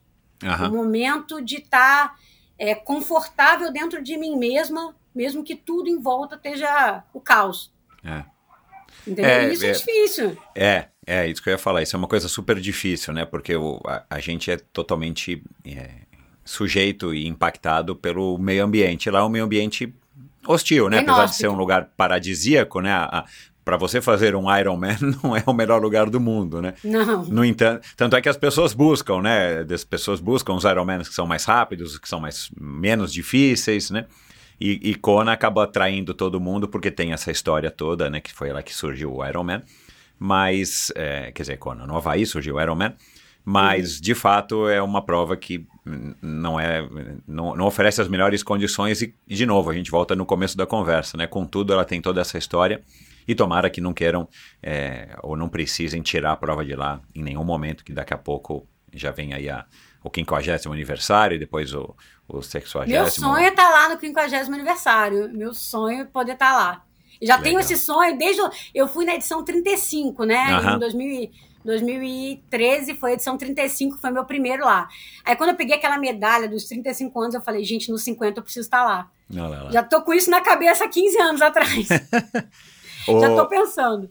Olivia, e é, quanto você já, já tem da distância? É, mais de 20 já, ou por, por aí, uns 20? Quantos Ironman 22 você agora. 22? Caramba, meu. Sim. Prova pra caramba. E, e esse gostinho de ir para essas provas né, de ultra distância e os extreme triathlons, os triathlons extremos, né? Assim, foi uma coisa também que alguém um dia sugeriu, você resolveu variar, porque eu já conversei com o Rosolém, já conversei com o Palhares aqui, eu já entendi né, a, motivação, já conversei com muita gente do Ironman, que pratica o Ironman é, é, tradicional, vamos dizer assim, e eu entendo que há uma vontade de sair um pouco desse comum, né? Como a gente está vendo uma movimentação muito grande dos corredores de asfalto experimentando a corrida na trilha, na montanha, o triatlon extremo eu acho que ele tem aí uma chance boa de, de crescer em virtude dessa talvez saturação desse lugar comum que as provas dentro da, de situações normais de triatlon elas proporcionam. Como é que foi para você essa vontade? Como é que aconteceu isso? E você vencedora, mim... né, dupla, dupla, é, dupla, dupla vencedora, bicampeã do Fodaxman, que é uma prova é, dificílima. Então, na verdade, assim, o Fodaxman surgiu como um convite dos meninos para mim. É, eu estava num final que luxo, de ciclo. Hein? É, no, tava num final de ciclo que eu não ia fazer mais nada. Uhum. E aí eles me convidaram e eu falei assim: meu Deus do céu, cara, por que, que eu vou fazer isso, cara? Eu tô num final de ciclo, sabe? Tô cansada. Aí eles arrumaram tudo para mim, arrumaram minha staff, que é minha staff até hoje, que é a Andressa, que, tipo, nossa, é a melhor staff do mundo, eu não dou, não empresto, é minha staff. Ah. Entendeu? E assim, obviamente hoje ela é minha amiga, né? Não preciso nem falar. Mas ela é assim, arrumaram tudo e falaram assim: só vem. Eu falei, tá, então só vou. E aí eu fui, tava né, treinada, vindo de um ciclo de Lanzarote, se não me engano. Não, eu tava vindo de um ciclo de Kona. Ou seja, né, tinha feito Kona em 2019. outubro, a prova foi em dezembro. Foi 19? Não, a minha É, não foi 19 e 20 foi... que você, 19 e 21 que você ganhou? Não, e tem, tem, nossa, tem 17 também? ter algum outro ano também. Eu, eu ganhei três vezes lá. Ah, tem- não é? Ah, eu achei Não, que fossem duas. São Ah, três vezes, então tanto que eu tatuei errado. o Fodax aqui, ó. É, então. São três. E aí, uma foi a primeira, que já era a segunda edição da prova, que foi essa Aham. que foi por convite, né? Que os Aham. meninos me chamaram. Aham. Era só, tipo, era super experimental ainda, nem era no mesmo lugar que é hoje. E aí eu fiz esse primeiro, e depois os outros dois, aí eu já me inscrevi. Mas sempre assim, os meninos, ô, esse ano vai pro Fodax, hein? Eu, tá bom. E aí eu me lembro que em 2019 eu tava em Wales com o Manente, com o Felipe Manente, né? Que foi também um dos idealizadores da prova. É. E aí ele falou assim: se você pegar a vaga pra Kona aqui em Wales, você vai pro Fodax. Eu falei, tá bom, eu vou. Aí eu peguei a vaga pra Kona, falei, agora não tenho desculpa, vou pro Fodax. então, assim, a gente passou uma madrugada maravilhosa conversando, assim, tipo, uma, também das minhas experiências incríveis, assim, de uma pessoa incrível. De trocar aquela ideia que você fala, cara, essa ideia também vai ficar pra minha vida. Essa ideia que eu troquei com ele. E o convite de novo pro Fodax, e ficava assim, e esse ano vai fazer o Fodax? Eu falo, gente, vocês vão me matar, porque se eu venho de um ciclo de Kona, fazer o Fodax é muito pesado. Mas assim, sempre fiz e sempre deu bom, entendeu? E aí, por causa do Fodax, eu conheci o Patagon Man, fui fazer o Patagon Man, levei a Andressa comigo, a minha staff. Falei, não, se, se eu for Ah, fazer o Patagon, eu vou bacana. levar a Andressa. Aham. Aí levei ela comigo e fiz também uma prova super legal. Ela correu comigo no final da prova, foi assim, maravilhoso. O Patagon também, experiência incrível. E por causa do Fodax, da última vez que eu ganhei, eh, tinha a vaga pro Nosserman. Aí eu falei, meu Deus, o Nosserman. Porque tem pessoas que têm o Nosserman como sonho, né? Eu É. não tinha esse sonho. É, Eu eu, eu falava- acho que o, o que o Ironman tá pro.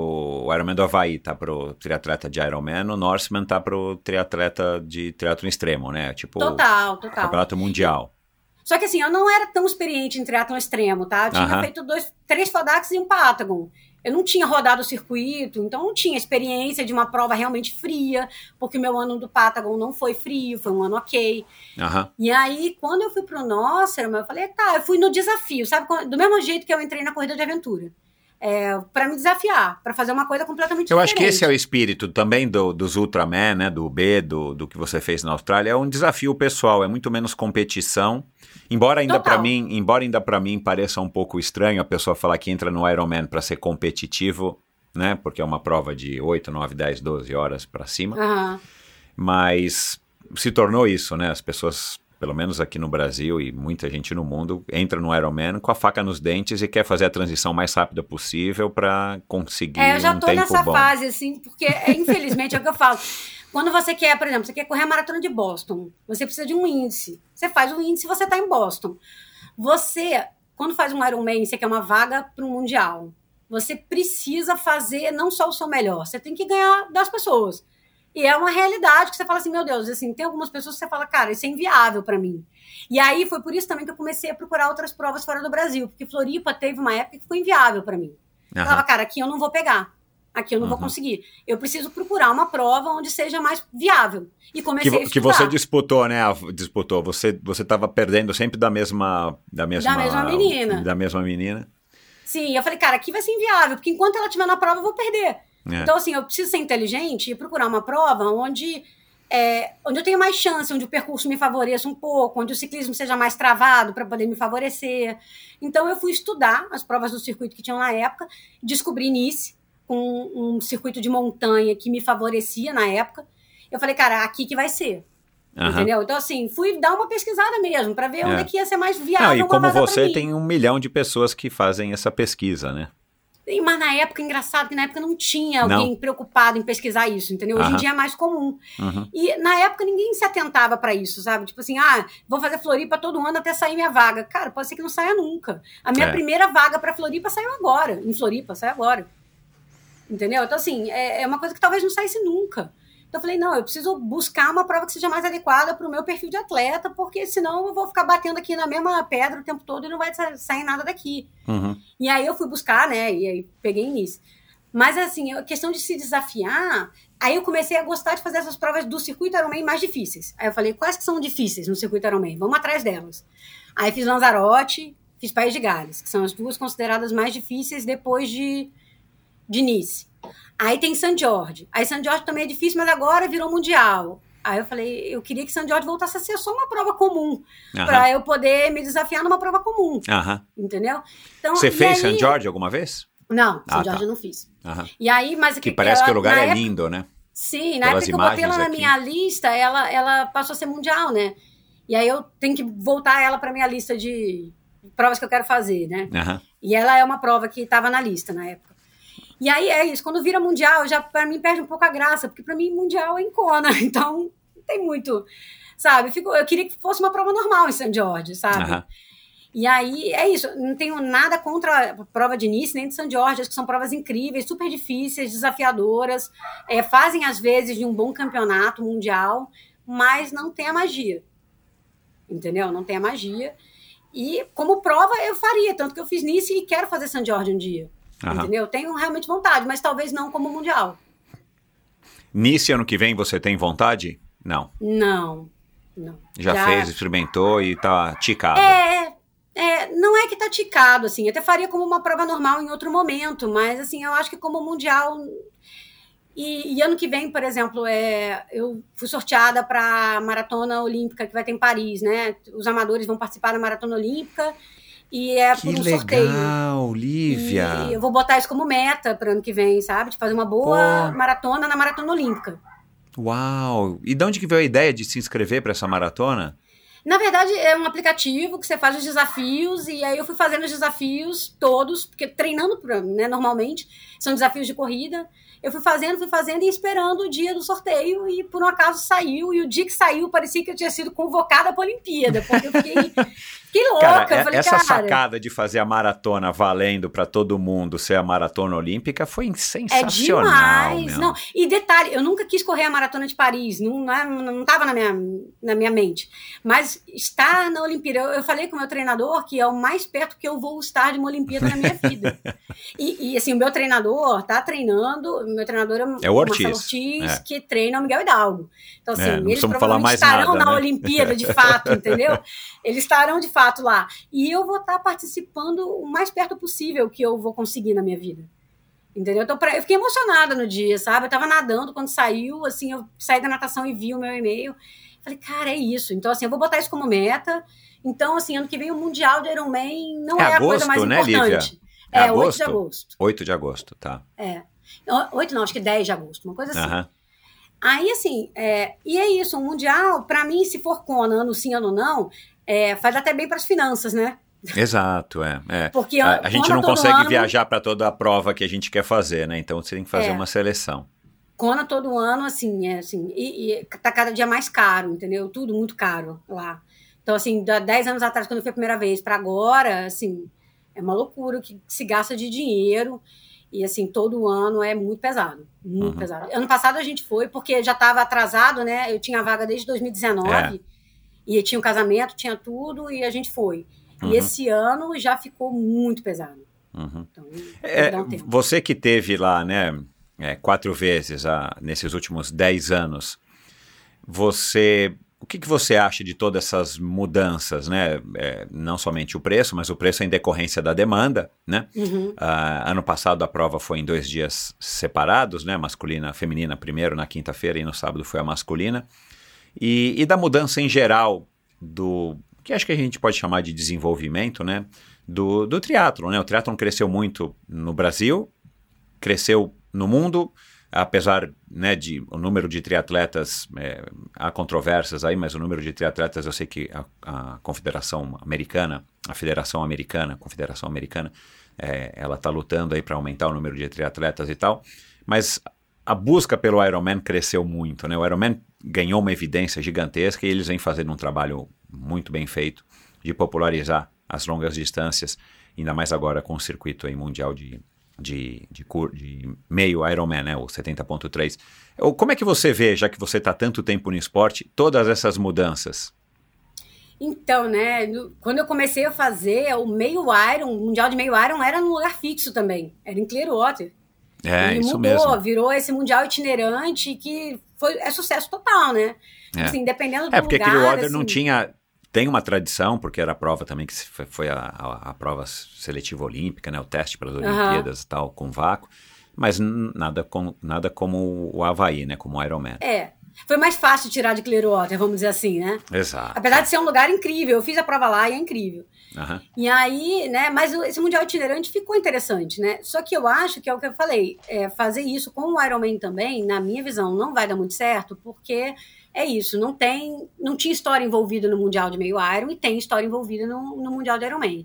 Uhum. E aí a questão é, né, quem a vida inteira sonhou com Kona, entendeu? Quem a vida inteira quis fazer o Mundial do Havaí, desanima, porque tá vendo a perspectiva disso acabar e sair de lá. É, e como foi, assim, minha visão das coisas, tá? Eu fiz ano passado com uma prova em dois dias, então dois, duas mil pessoas em cada prova, é, a ilha não comporta. Então, assim, fica muito caótico, sabe? É ruim para a população, é, as pessoas ficam realmente é, chateadas e com toda razão de faltar coisa no mercado, entendeu? Porque impacta demais a vida de quem mora lá, de fato, e dos locais. Então, eu acho que do jeito que, em dois dias, homens e mulheres botando dois mil atletas em cada prova, do jeito que estava, não ia funcionar, de fato. E foi uma experiência, eles tentaram, não funcionou. Se for alternar, né, com Nice ou com Kona, é, um ano para as mulheres, um ano para os homens, e no outro ano, sei lá, itinerante, né?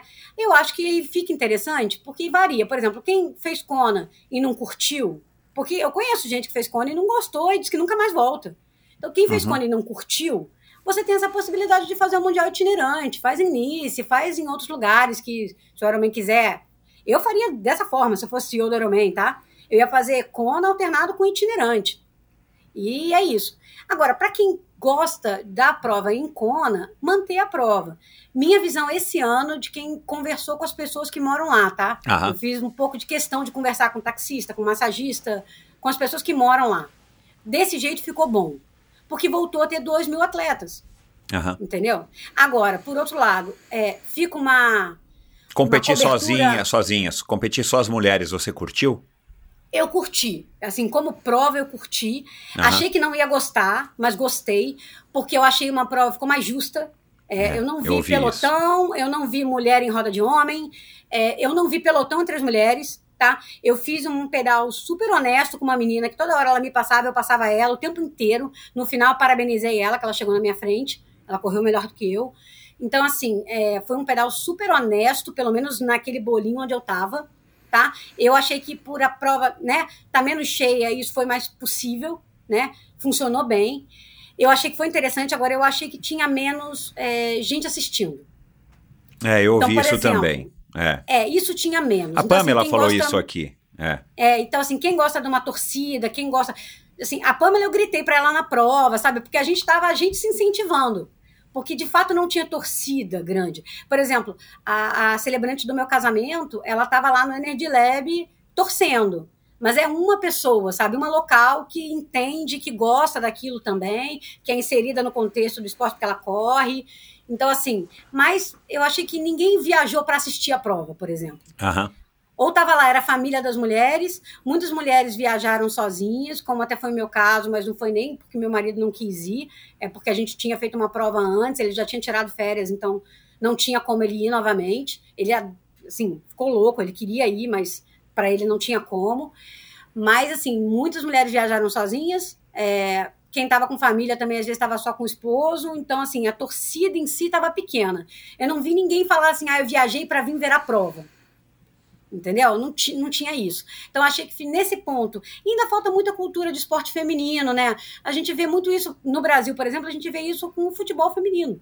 Exato, é. Não Não tem longe. cultura É. de ir no estádio assistir um jogo de futebol feminino. É. Então, por que que, assim, por mais Não que tem a americano... febre do álbum de figurinha da seleção feminina, né? Isso, não tem, tem, não tem assim as suas ídolas do triatlon, entendeu? Mulheres, não tem isso. Então, por mais que quando eu estivesse no aeroporto com a minha mochilinha do Ironman, sempre alguém viesse me abordar, falava que legal, você fez o Ironman, é meu sonho, como é que é? Sempre um desconhecido me abordava nos, né, nos aeroportos e tal, americanos, eles gostam muito dessa cultura de esporte. Mas ainda assim o esporte masculino fala muito mais alto. É. Então eles têm muito mais a cultura assim, você não vê, né? Então, assim, é, eu reparei isso na prova, de não ter tanto público, né? Não tinha tanta gente lá torcendo, mas a prova, como dinâmica de prova, eu achei que ficou legal. Uhum. E eu, olha que eu achei que eu não ia gostar, tá? Eu fui assim, ah, a prova vai ser péssima, e não sei o quê. Eu achei que estava melhor que ano passado, por exemplo. Aham. Entendeu? Então, pra mim, como, do jeito que ficou, ficou bom. Mas assim, Ali, você quer que volte a ser como era, dois mil pessoas, homens e mulheres, todo mundo junto? Por um lado, eu acho que seria legal, porque a prova com homens e mulheres juntos é legal, como as provas que a gente classifica. Mas, por outro lado, assim, não tem como você voltar atrás, assim, de tirar as mulheres agora. A gente inseriu as mulheres de uma tal forma, entendeu? Assim, meninas que estavam ainda longe desse sonho, conquistaram esse sonho, entendeu? Porque isso, tipo, no Brasil, não era o de Floripa. Era uma vaga por faixa etária. Se você não for a melhor, você não vai entendeu? E se você for a segunda melhor a um minuto atrás da, da, da campeã, você não vai, não importa, entendeu? Então, assim, tinha muita menina muito boa que batia na trave pra caramba e não conseguia. Pô, eu tenho pelo menos umas três ou quatro amigas que fazem triatlo a vida inteira e que dessa vez estavam lá, entendeu? Meninas que realmente mereciam estar lá. Aham. E por outro lado, também chegou muita menina muito novata né? Que algumas, né, entenderam o espírito da coisa e algumas estavam só lidando com aquilo como mais uma prova normal, entendeu? Tem os dois lados. Tem a menina que entendeu o contexto, tipo essa que estava achando que estava na Disney, ela estava feliz demais de estar ali. Ela sabe que em outra situação ela talvez não estivesse ali, entendeu? E tem as que fizeram porque tiveram uma performance média boa e que encaram como para elas tanto faz sem Kona, sem início ou sem. George. Aham. Entendeu? É desde que seja campeonato mundial. É mais pelo status. Ah, eu me classifiquei para o mundial. Beleza, beleza, é. vou fazer onde for. É que tem um peso também, né? Não é à toa que os americanos intitularam o Ironman do Havaí como campeonato mundial, né? Aliás, o americano é craque nisso, né? O que eles Sim. fazem tudo lá é campeonato mundial. Só tem americano participando, mas eles são campeões mundiais, sei lá, de jogo de tampinha, de, de, de, de futebol de botão, né? Uhum, é, só eles que praticam no mundo, mas Exato, é isso. É, é, é. Não, e é muito isso, se você for ver, esse ano estava na festa de encerramento, estava falando assim os países que tinham mais gente, né, mais pessoas na uhum. prova. O Brasil ficou em sexto, o que eu acho sensacional. A gente empatou com a França é. em número de atletas, Uau. o que eu acho incrível, é incrível. né? Mas Dado assim, o contexto diferença... econômico, cara, né? Né? É loucura a gente empatar com a França. Né? Exato. Né? Mas, por outro lado, é, os Estados Unidos ficou em primeiro lugar com uma distância gigantesca para o segundo, que era a Austrália. Se não me engano, é. tá? Era Austrália. Estou uhum. citando agora, mas sem lembrar direito. Não era a Alemanha? Porque teve uma época Talvez. que a Alemanha dominava, né? Teve uma Talvez. época que pelo menos. A Alemanha e a Austrália estavam é. ali em segundo, terceiro é. em quantidade. Uhum. Mas uhum. assim, o fato da gente estar tá em sexto. Né? Cara, que legal. É bastante gente. Sendo que quatro amigas minhas, que são brasileiras, competiam, competiram por Portugal. Porque Portugal super apoia elas e elas competiram por Portugal. E acho Tinha muitas certíssimo. brasileiras que não moram no Brasil, né? Saiu num post Sim. do Mundo Tri, se eu não me engano, que muitas brasileiras Sim. dessas 63 não moravam no Brasil, não moram no não, Brasil. E elas contaram como Portugal, porque elas têm apoio da Federação Portuguesa. Entendeu? E é isso, a federação super apoia elas, eu acho que elas estão certas, entendeu? Elas estão representando quem apoiou. Claro. É. Entendeu? E Aham. elas moram lá, a vida delas é lá, mas são brasileiras, né? Competem, né? Convivem com a gente, mas competiram por Portugal. Então elas nem estão na conta. Uhum. Né? E ainda assim a gente ficou em sexto de quantidade de atletas. Então, assim, é muito legal o, o quanto o triatlon brasileiro. E assim, é, a gente tinha que dar um jeito de inserir mais mulheres no, no esporte, né? Então, sim, esse foi um jeito. Não sei se foi o melhor, não sei se tinha outro, mas assim, Concordo. assim, uma vez que estamos inseridas, né, não, não tem como voltar atrás disso. É entendeu? Uhum. A gente, assim, foi uma prova muito bacana, desenvolveu, a prova correu muito bem, deu muito mais certo com só uma prova, então esse revezamento entre os homens eu acho que vai se manter. O que eu não quero que aconteça é que eles cheguem num ponto de falar assim, ah, não dá mais para ser no Havaí por qualquer motivo que seja. Tomara e é o que eu te falei, conversando com os locais, eles falaram que desse jeito fica bom. Com dois mil atletas fica bom. Tomara, tomara. Ele já deve estar com a pesquisa já sendo feita ou já deve ter sido feita, né? A pesquisa lá na, na comunidade de, ah, de, sim, de Kona, sim. né? Essa Não, assim, a comunidade dessa vez estava satisfeita. Ano passado eles estavam eles estavam chateados. Uhum. Entendeu? E esse ano não. Esse ano você via que eles estavam com alegria recebendo a prova do jeito que foi.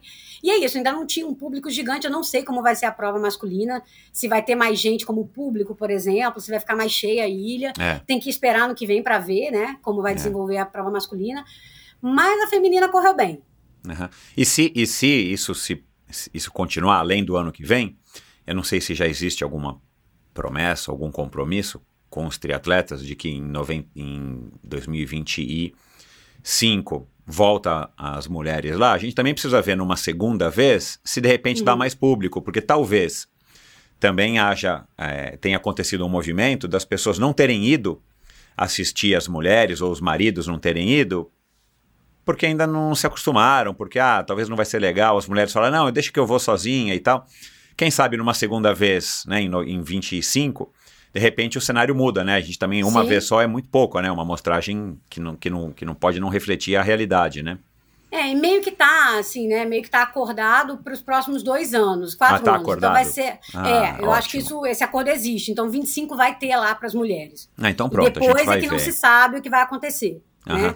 Isso dito pelo Mark Allen numa live, tá? Tipo assim, tô Bom, só mas ele é, falando é, o que eu ouvi mas falar. Ele tem, ele tem informações privilegiadas e claro que as coisas podem mudar, Sim. mas tomara, porque eu acho que a gente precisa ter um pouquinho do hábito da, do, de história para poder avaliar e para eles, né, da organização, poderem entender se o público está de fato aceitando. O que eu tenho ouvido falar é que em Nice, ano que vem, a princípio, a prova das mulheres vai estar meio esvaziada.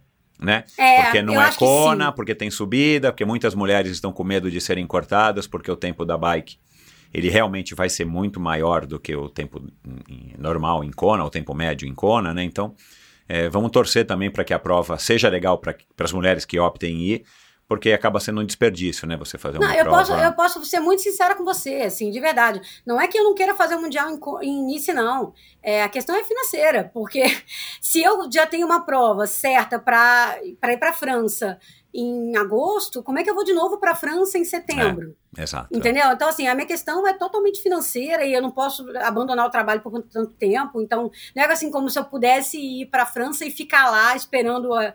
Não, não dá. Não dá para fazer vida, consulta online?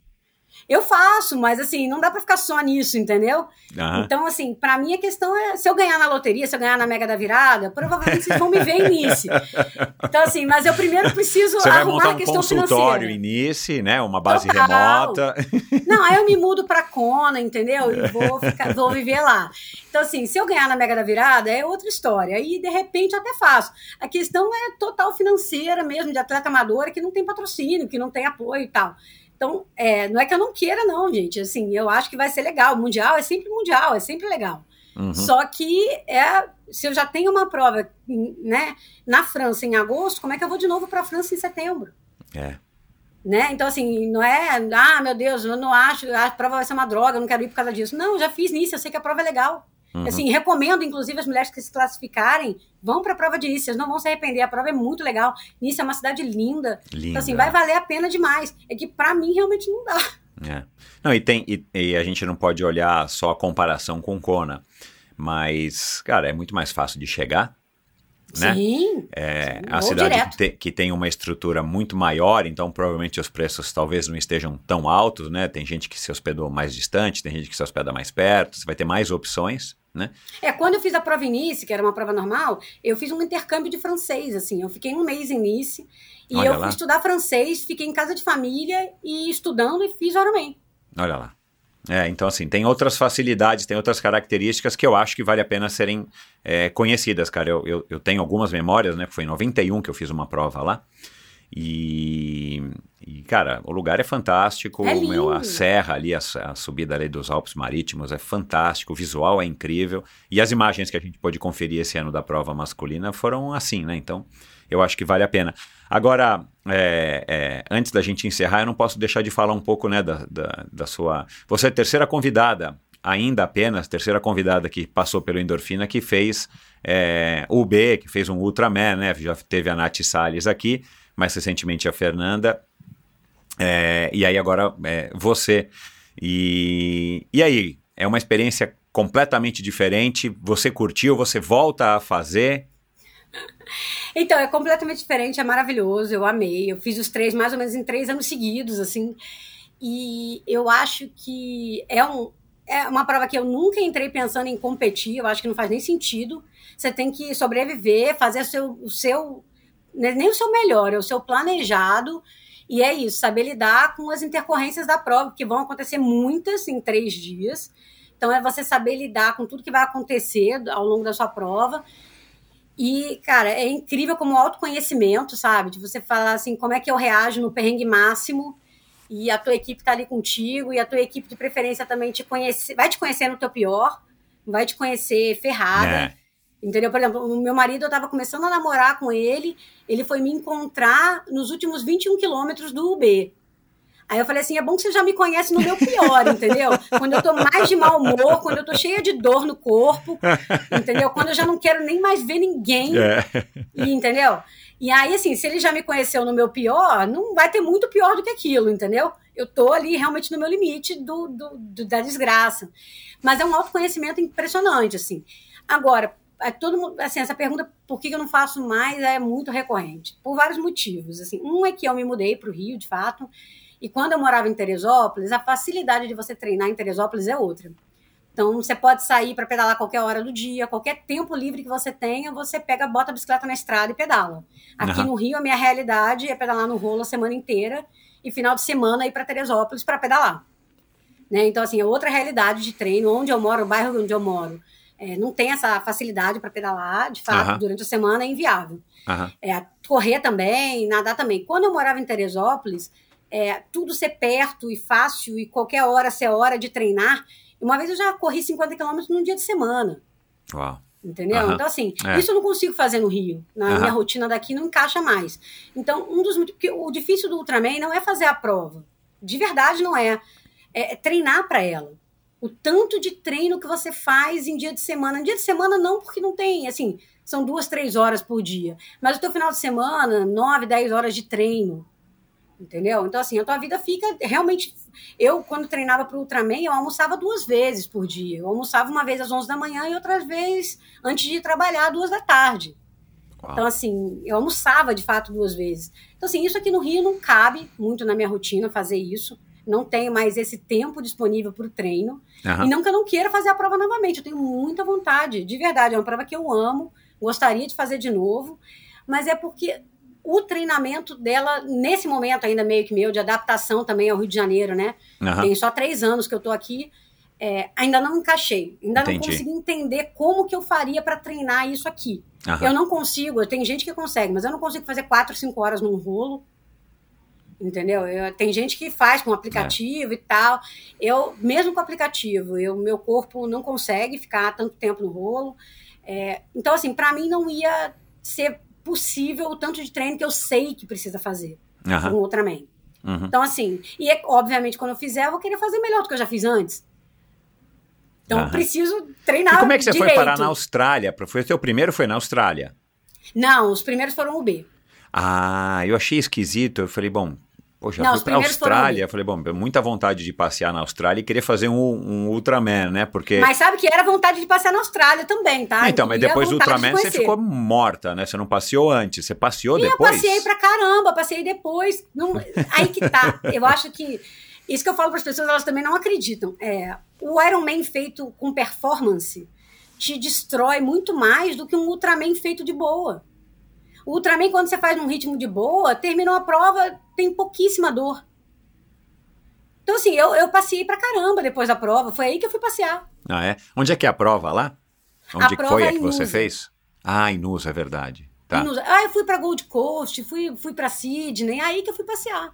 Então, mas é isso, sabe? Tipo, É diferente. Você termina com. Assim, a tua fisiologia tá meio bagunçada, mas você não tem dor no corpo. Então você tranquilamente consegue pegar um avião e passear. Entendi. Um Ironman feito forte, forte mesmo, você fica ali uma semana imprestável. É. Entendeu? Uhum. Mas assim, o Ultraman nunca, nenhum dos três que eu fiz. Eu terminei super de boa. Uhum. Com total condição de sair pra passear. É uma, é uma. Se no Iron Man ainda não tem tantas mulheres como deveria ter, né? Pelo menos na nossa opinião, o Ultraman tem muito menos, né? São Muito pouquíssimas menos. as mulheres, né? Até por isso eu também só recebi vocês três até agora. Uhum. É, assim, o que, que você diria para convencer uma triatleta que já faz Ironman, que já está escolada no Ironman e tal?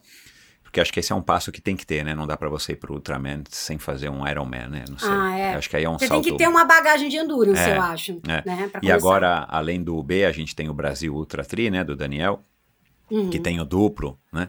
é, que a Fernanda participou e tal.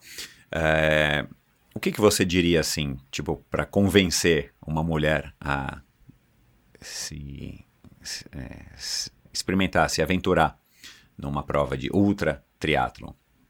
É, eu acho que assim, ó, se tem uma coisa que vale a pena você fazer um ultra triatlon é a experiência de autoconhecimento. Porque provavelmente, pelo menos na minha cabeça, você não vai estar ali competindo contra ninguém. Você não vai estar pensando nem na sua posição. Na hora que você largar, você não vai estar pensando nisso.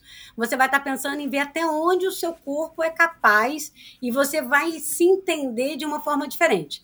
Você fala assim, cara, eu consigo passar por isso aqui. E aí, quando você for fazer um Ironman depois disso, a tua cabeça é outra. Porque é o que eu te falei, você vai passar o teu perrengue ali, você vai entender como seu corpo e a sua cabeça reagem numa situação extrema. Você vai perceber quem é você na situação de, de, de extremo mesmo, porque correu 84 quilômetros no terceiro dia, você no final já não sabe onde você tá, você já tá, eu falo sozinha, já tô ali em outro planeta. Então, assim, você vai conhecer uma pessoa que talvez você não conheça de outra forma, você vai conhecer uma faceta sua que um Ironman não vai te mostrar, que e às vezes você não precisa vir de um Ironman, né? Você pode vir de uma base de endurance, você pode vir de uma corrida de aventura, você pode vir de outra É. coisa. Mas Aham. você tem que ter uma base de, de treinamento em endurance ali de um tempinho. Você Uhum. cair de paraquedas num Ultraman, eu acho que você vai sofrer demais. Não vai ser proveitoso. É. Você não vai conseguir refletir sobre o que você está fazendo e não vai conseguir se entender como atleta. Porque Aham. eu acho que a grande diferença é você se conhecer no seu pior. Uhum. Entendeu? Você se conhecer quando você tá com mais dor, quando você tá mais cansada, e você saber quem você é quando você tá no seu limite. Entendeu? E isso para depois, para frente, até para tua performance em Ironman, muda a tua visão das coisas. Porque você vai, você já se conhece melhor. Ah, Esse papo hoje tá muito sobre autoconhecimento, né? Muito. sobre você saber quem você é. E às vezes leva uma vida inteira. Às vezes eu vejo as pessoas passarem por uma vida inteira e não saber nem o que gosta. Sabe, a pessoa tem 60 anos, ela não sabe do que ela gosta, ela não tem um hobby, ela não, ela não se conhece. Então, assim, se você se conhecer, já é meio caminho andado. E eu acho que essas provas de endurance, de uma forma geral, às vezes pra, uma maratona já serve para isso. Mas o endurance, ele é aquele momento de você se conhecer no seu mais íntimo. Eu escrevi sobre isso até no meu último post pra, sobre Kona, né? Num, num dos últimos aí. É assim, é sobre quem você é naquele momento que você está fazendo a prova ali. É só você com você, entendeu? Então, assim, no Ultraman isso é extremo, porque você vai se conhecer num momento onde você está fragilizado. Não, e você tem As muitas pessoas- horas, né, para ficar refletindo se, e se, Exato, e você se vai- olhando para dentro. E você vai sofrer, você vai sentir dor, entendeu? Você vai interagir com seus staffs, tem hora que você vai ser grosseira, e depois você vai ter que chegar ali e pedir desculpa, entendeu? E falar assim, cara, eu amo vocês, sem vocês eu não sou ninguém, e me desculpa por ser essa grossa que eu fui, entendeu? Então, assim, é, é esse saber pedir desculpa, é, tudo isso. Eu acho que tem gente que passa pela vida inteira e não, não É. vive isso, sabe? Então, assim, se você é uma atleta de endurance que já faz, né, há um tempinho, e quer se conhecer de uma forma mais profunda e diferente, faça um Ultraman. E ainda é diferente da corrida de aventura, né? Eu tô aqui pensando, porque a Nath e a Fernanda não, É. não foram corredoras de aventura. É, a experiência na corrida de aventura, você também vai no seu pior e tal, mas você tá sempre em- a- é, acompanhado, então você tá sempre distraído e se preocupando com o próximo, ou discutindo para onde você vai, como é que a gente vai, qual é o ritmo. No, no, no Ultraman, ou nas provas de ultra distância que eu fiz de ciclismo, principalmente, você tem tempo de ficar, né, você com você mesmo, né? Uhum. Não, e assim, a corrida de aventura é um esporte em equipe. Então, assim, é completamente diferente, porque, como, como eu comentei, tem um momento que você tá mais frágil, mas tem um momento que o seu parceiro tá mais frágil, e às vezes o navegador tá frágil e ninguém vai andar sem o navegador, entendeu? Então, assim, é, é ter a paciência de saber o momento de cada um durante aquela prova, e cada um vai ter seus altos e baixos. No Ultraman, é você e os Uhum. seus staffs. Querendo ou não, ainda em equipe, só que, assim, os caras estão ali para você sabe? Eles estão ali por você, torcendo por você, fazendo tudo por você, e às vezes você tá numa dor, num mau humor, e você, você acaba sendo é, uma pessoa que você nem sabia que você era. Não é que você não seja, você não sabia que você era. Entendeu? E você fala uma coisa mal falada, você é grosseira de alguma forma, e depois você saber conversar, sentar com aquelas pessoas e conversar e falar assim: olha, me desculpa aquele momento que eu tava fora de mim. Entendeu? Eu- ou então eu tava tão dentro de mim que eu esqueci de você. Entendeu? Então, assim, é você saber se reconhecer como uma pessoa cheia de erros, cheia de falhas e se entender melhor como pessoa e como atleta. Porque é o que eu falo, você não tem duas pessoas. Você não é uma pessoa na sua vida e uma Exato, pessoa no é. esporte. Eu falo muito isso sobre vácuo. Eu comento muito quando eu comento sobre vácuo. Eu falo assim, cara, a pessoa que anda no vácuo na prova e ela sabe que não pode, ela não é uma pessoa diferente na vida dela. Na vida dela, ela também vai fazer as coisas erradas e dane-se, entendeu? Então, assim, ela sabe que ela tá fazendo uma coisa errada e ela faz errado na vida também. Não tem como separar, entendeu? O esporte É. da vida. Então, a questão é, é, é, assim, quem é você no final das contas? Quando as luzes apagam e você vai para sua casa sozinho e deita no É. seu travesseiro, Exato. quem é você? Bom, é, quando é que volta o Papo de Tri? Ai, a gente quer muito. Cara, tão legal, tempo, pô, tão legal. Vocês muito. estavam tão espontâneos, cara. É tão assim, leve, né? É- é- cara, é- eu assisti vários, né? Fiz uma imersão aí. Entrevistamos pessoas tão legais, cara, né? então, precisa insistir, precisa. Vamos entrevistar você, vamos te convidar eu volto, eu volto, eu vou com o maior prazer, cara, porque, cara, é, é assim, precisa ter tempo. Mas, cara, você pode fazer mais leve, encarar de uma outra maneira e fazer, enfim, com uma periodicidade, um intervalo maior entre um vídeo e outro, porque, cara, é tão legal e, e- e você tem tanta história, você tem tanta experiência, né? Eu não conheço o Armando, mas pelo jeito o Armando tem uma ligação muito forte também com o esporte, com o triatlon. E vocês já, já, já passaram aquela barreira, né, do, do- do- do- dos primeiros, então, pô, vocês já estão num nível já acima, né? Porque vocês tinham que continuar. Então, a gente sempre fala assim, porque a gente, né, apesar de a gente ter muita semelhança e muita coisa, nós dois, a gente é diferente em algumas coisas. Vou falar com ele aqui que ele tá aqui do lado. Então, assim, a gente chegou num momento que era assim, ó, eu sou espontânea demais. Então, assim, por mim, nem prepara Aham. pauta, sabe? Que também não é o correto. Ah, mas Por não mim, tem certo, não tem pauta. Chama errado. a pessoa aí. A pessoa é minha amiga, bora conversar, entendeu? Então, assim, quando eu chamei a Bia Neres, por exemplo, eu falei, vamos bater um papo, a filhinha dela participou, Exato. sabe? Tipo assim, eu queria que Aham. fosse só isso. Aí, eu, aí começa a cobrança. Não, porque tem que fazer uma pauta. Não, porque tem que fazer isso. Eu falo, cara, e qual é o tempo que a gente tem pra sentar, eu e você juntos? Pausou tudo, Exato, ninguém trabalha, é. a gente vai sentar e vai fazer uma pauta. Então, assim, não dá, porque o horário dele é um, meu horário é outro. A gente mal consegue treinar junto, apesar da gente morar junto. Às vezes a gente não Aham. treina junto. É, vida maluca. Entendeu? é. Então, assim, qual é o momento que a gente. E na pandemia a gente Claro. teve mais tempo, de fato. Então, assim, quando é o momento que a gente vai sentar junto para montar uma pauta para fazer uma entrevista bacana, que eu, eu acho que com pauta, obviamente, É. fica muito melhor. Pra gente fazer uma entrevista com, proveitosa com alguém, né? E assim, não é por falta da gente conhecer Então. as pessoas legais, que iam dar entrevistas super legais, mas é isso, a gente tem que ter esse tempo de sentar e fazer do jeitinho que o Aham. Armando gosta, sabe? Tipo, com a pauta bonitinha, para que ele que é o cabeça da- do papo Aham. de tri. Eu sou a relações públicas. Entendeu? mas Então, quem mas é o é legal. cabeça de tudo Ó, é ele. eu vou dar uma sugestão. Marquem um jantar por semana, que vocês jantem juntos, e nesse é o jantar da quinta, é o jantar Uhum. da sexta, é o jantar do sábado. Nesse jantar vocês discutem um pouco, deixa ele rascunhar, você vai dando as ideias. Uhum. E, cara, faz uma coisa que aos poucos o negócio vai se tornar um hábito, porque, cara, vocês já fizeram com o Felipe Dairel, né, que também já teve por aqui um cara fantástico, a Bia, a Luísa Batista, legal com ele, cara. né? São todas personagens tão interessantes, cara, e você vê. E tem espaço para todo mundo, né? Porque o, o, o Gabriel grava com eles falando de um outro aspecto, do aspecto técnico, vocês vão falar de uma maneira diferente, eu vou falar de uma maneira diferente. E tem conteúdo. Não, e eu chamei pessoas, e eu chamei pessoas que, por exemplo, que os podcasts normais nem conhecem, mas que são minhas Então. amigas pessoais, e eu acho que tem Então. coisas pra dizer. E assim, pra mim o critério não é ser Exato. famoso, nem ser atleta de alta performance. O meu critério é quem que eu quero bater um papo. Exato. E eu, assim, e, e até acho, aí dando a minha opinião aqui, né, me metendo um pouco no negócio de vocês, da pandemia para cá, a aceitação e o espaço aumentou para esse tipo de conteúdo. Né? Porque a audiência do Endorfina aumentou, Uhum. surgiram não sei quantos outros podcasts falando mais ou menos do mesmo tema. Então também o contexto é outro, o cenário é outro. De repente vocês fazem isso como uma resolução para 2024, quem sabe? É, não, vamos tentar, pelo menos agora no final do Exato. ano, vamos começar a pensar assim, estruturar de novo. Que a gente tinha uma listinha de pessoas que a gente queria Então. chamar, sabe? E assim, pô, eu conheço tanta gente que, que por exemplo, a Luísa foi pra mim o mais difícil de eu convidar. E ela Então. topou na hora, porque assim, eu não tenho intimidade com ela, sabe? E eu chamei, ela topou, a gente falou, caramba, ela topou. Agora, por exemplo, a Bia, apesar de ser uma super atleta, tipo assim, eu tenho Exato, abertura né? pra chamar. É, assim, cada convidado é um Entendeu? Então, convidado. assim, o Dairel, um super atleta, eu tenho abertura Aham. pra convidar. Então, assim, o meu desafio era convidar quem eu Exato. não conheço. Entendeu? Mas, poxa, já tem na lista tanta gente legal que eu tenho uma super abertura. Então, de falar, pô, essa pessoa se chamava. Foi assim que que eu comecei veio? o Endorfina. Eu peguei a lista no meu celular e vi lá, né, da Fernanda Keller até os primeiros do primeiro ano. Eu falei, bom, eu tenho gente para chamar. Aí depois eu me preocupo com Uhum. uma segunda fase. E aí o negócio vai, cara. Aí você vê, eu já tô aqui há Uhum. seis anos. Enfim, né? Então. Você vê. Não, demais. E assim, cada vez cresce mais, é isso, sabe? A gente tem muita vontade, a gente gostou muito de fazer. E assim, a gente já tava Então, então, cara, eu acho, eu acho o jeito tal. de vocês legal, espontâneo, cara. Ainda pelo fato de ser um casal, eu Aham. acho que cria uma dinâmica diferente e legal.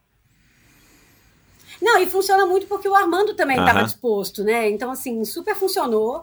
E a gente tem muita vontade. Assim, essa pergunta, quando vocês voltam, a gente escuta direto. Às vezes a gente está em prova e alguém vê assim: ah, eu assisti seu vídeo, quando vocês vão fazer mais? Eu falo, ai, gente, a gente quer. É igual o Ultraman, sabe? Eu quero tanto, mas não É. tem tempo. Bom, É, é isso. Então, tem coisas que a gente ama fazer, mas a vida tem Exato, outras é. urgências. Vamos colocar na frente o que precisa ser colocado primeiro. Mas enfim, fica aqui o meu incentivo para vocês também, né? O Armando tá Adorei vai ouvir dicas. essa nossa conversa. Adorei as dicas. E bom, quem quiser se consultar com você, quem quiser trocar um papo com você na, na pessoa física mesmo, de triatleta para triatleta, de mulher para mulher, é, passa os seus os teus dois Instagrams, por favor, Lívia.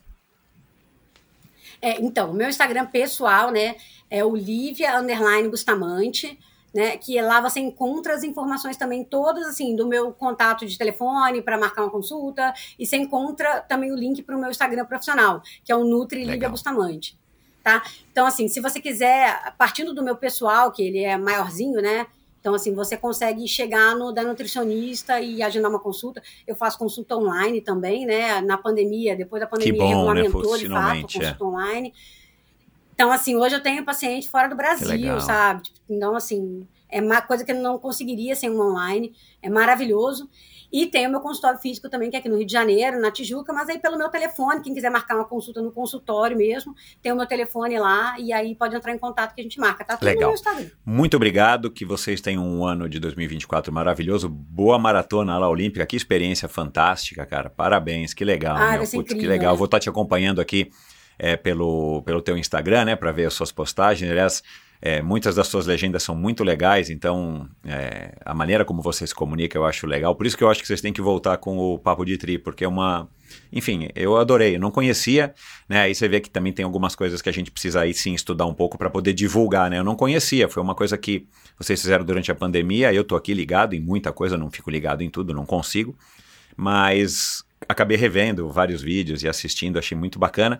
E muito obrigado, adorei a tua história, adorei é, ter te conhecido aqui agora finalmente através de um papo bacana como esse. E obrigado pela disponibilidade. Saúde para todos vocês, Lívia.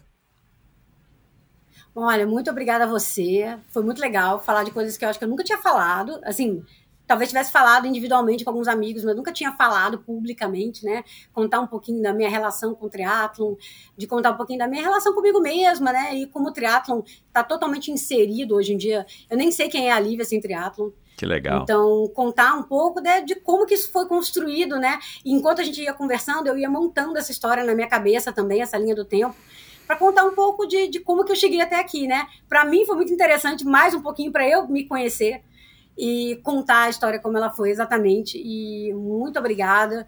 Para mim foi incrível e eu espero que vocês tenham gostado também. Eu adorei, eu acho que a audiência vai gostar também. Ah, tomara, tomara.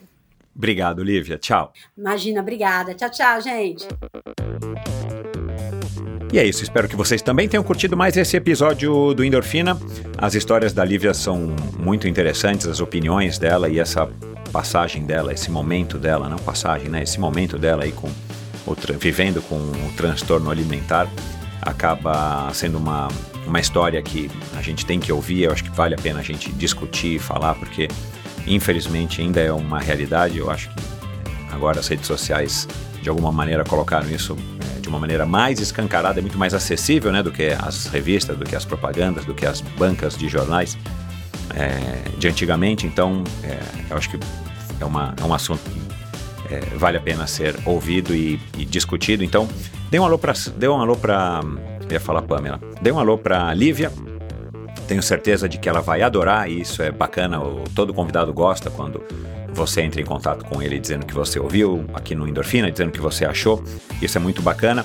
E, né, por falar em Pamela, Pamela teve aqui agora recentemente, logo depois do Ironman do Havaí. Antes do Ironman do Havaí teve a Fernanda Keller, que foi a grande inspiração aí da, da Lívia. Aliás, eu vou colocar no post do episódio de hoje também um link para você ir direto no Instagram dela e ver a foto dela com a Fernanda e a mensagem que ela escreveu, é, a legenda né, que ela escreveu sobre essa foto e essa história do, do transtorno alimentar.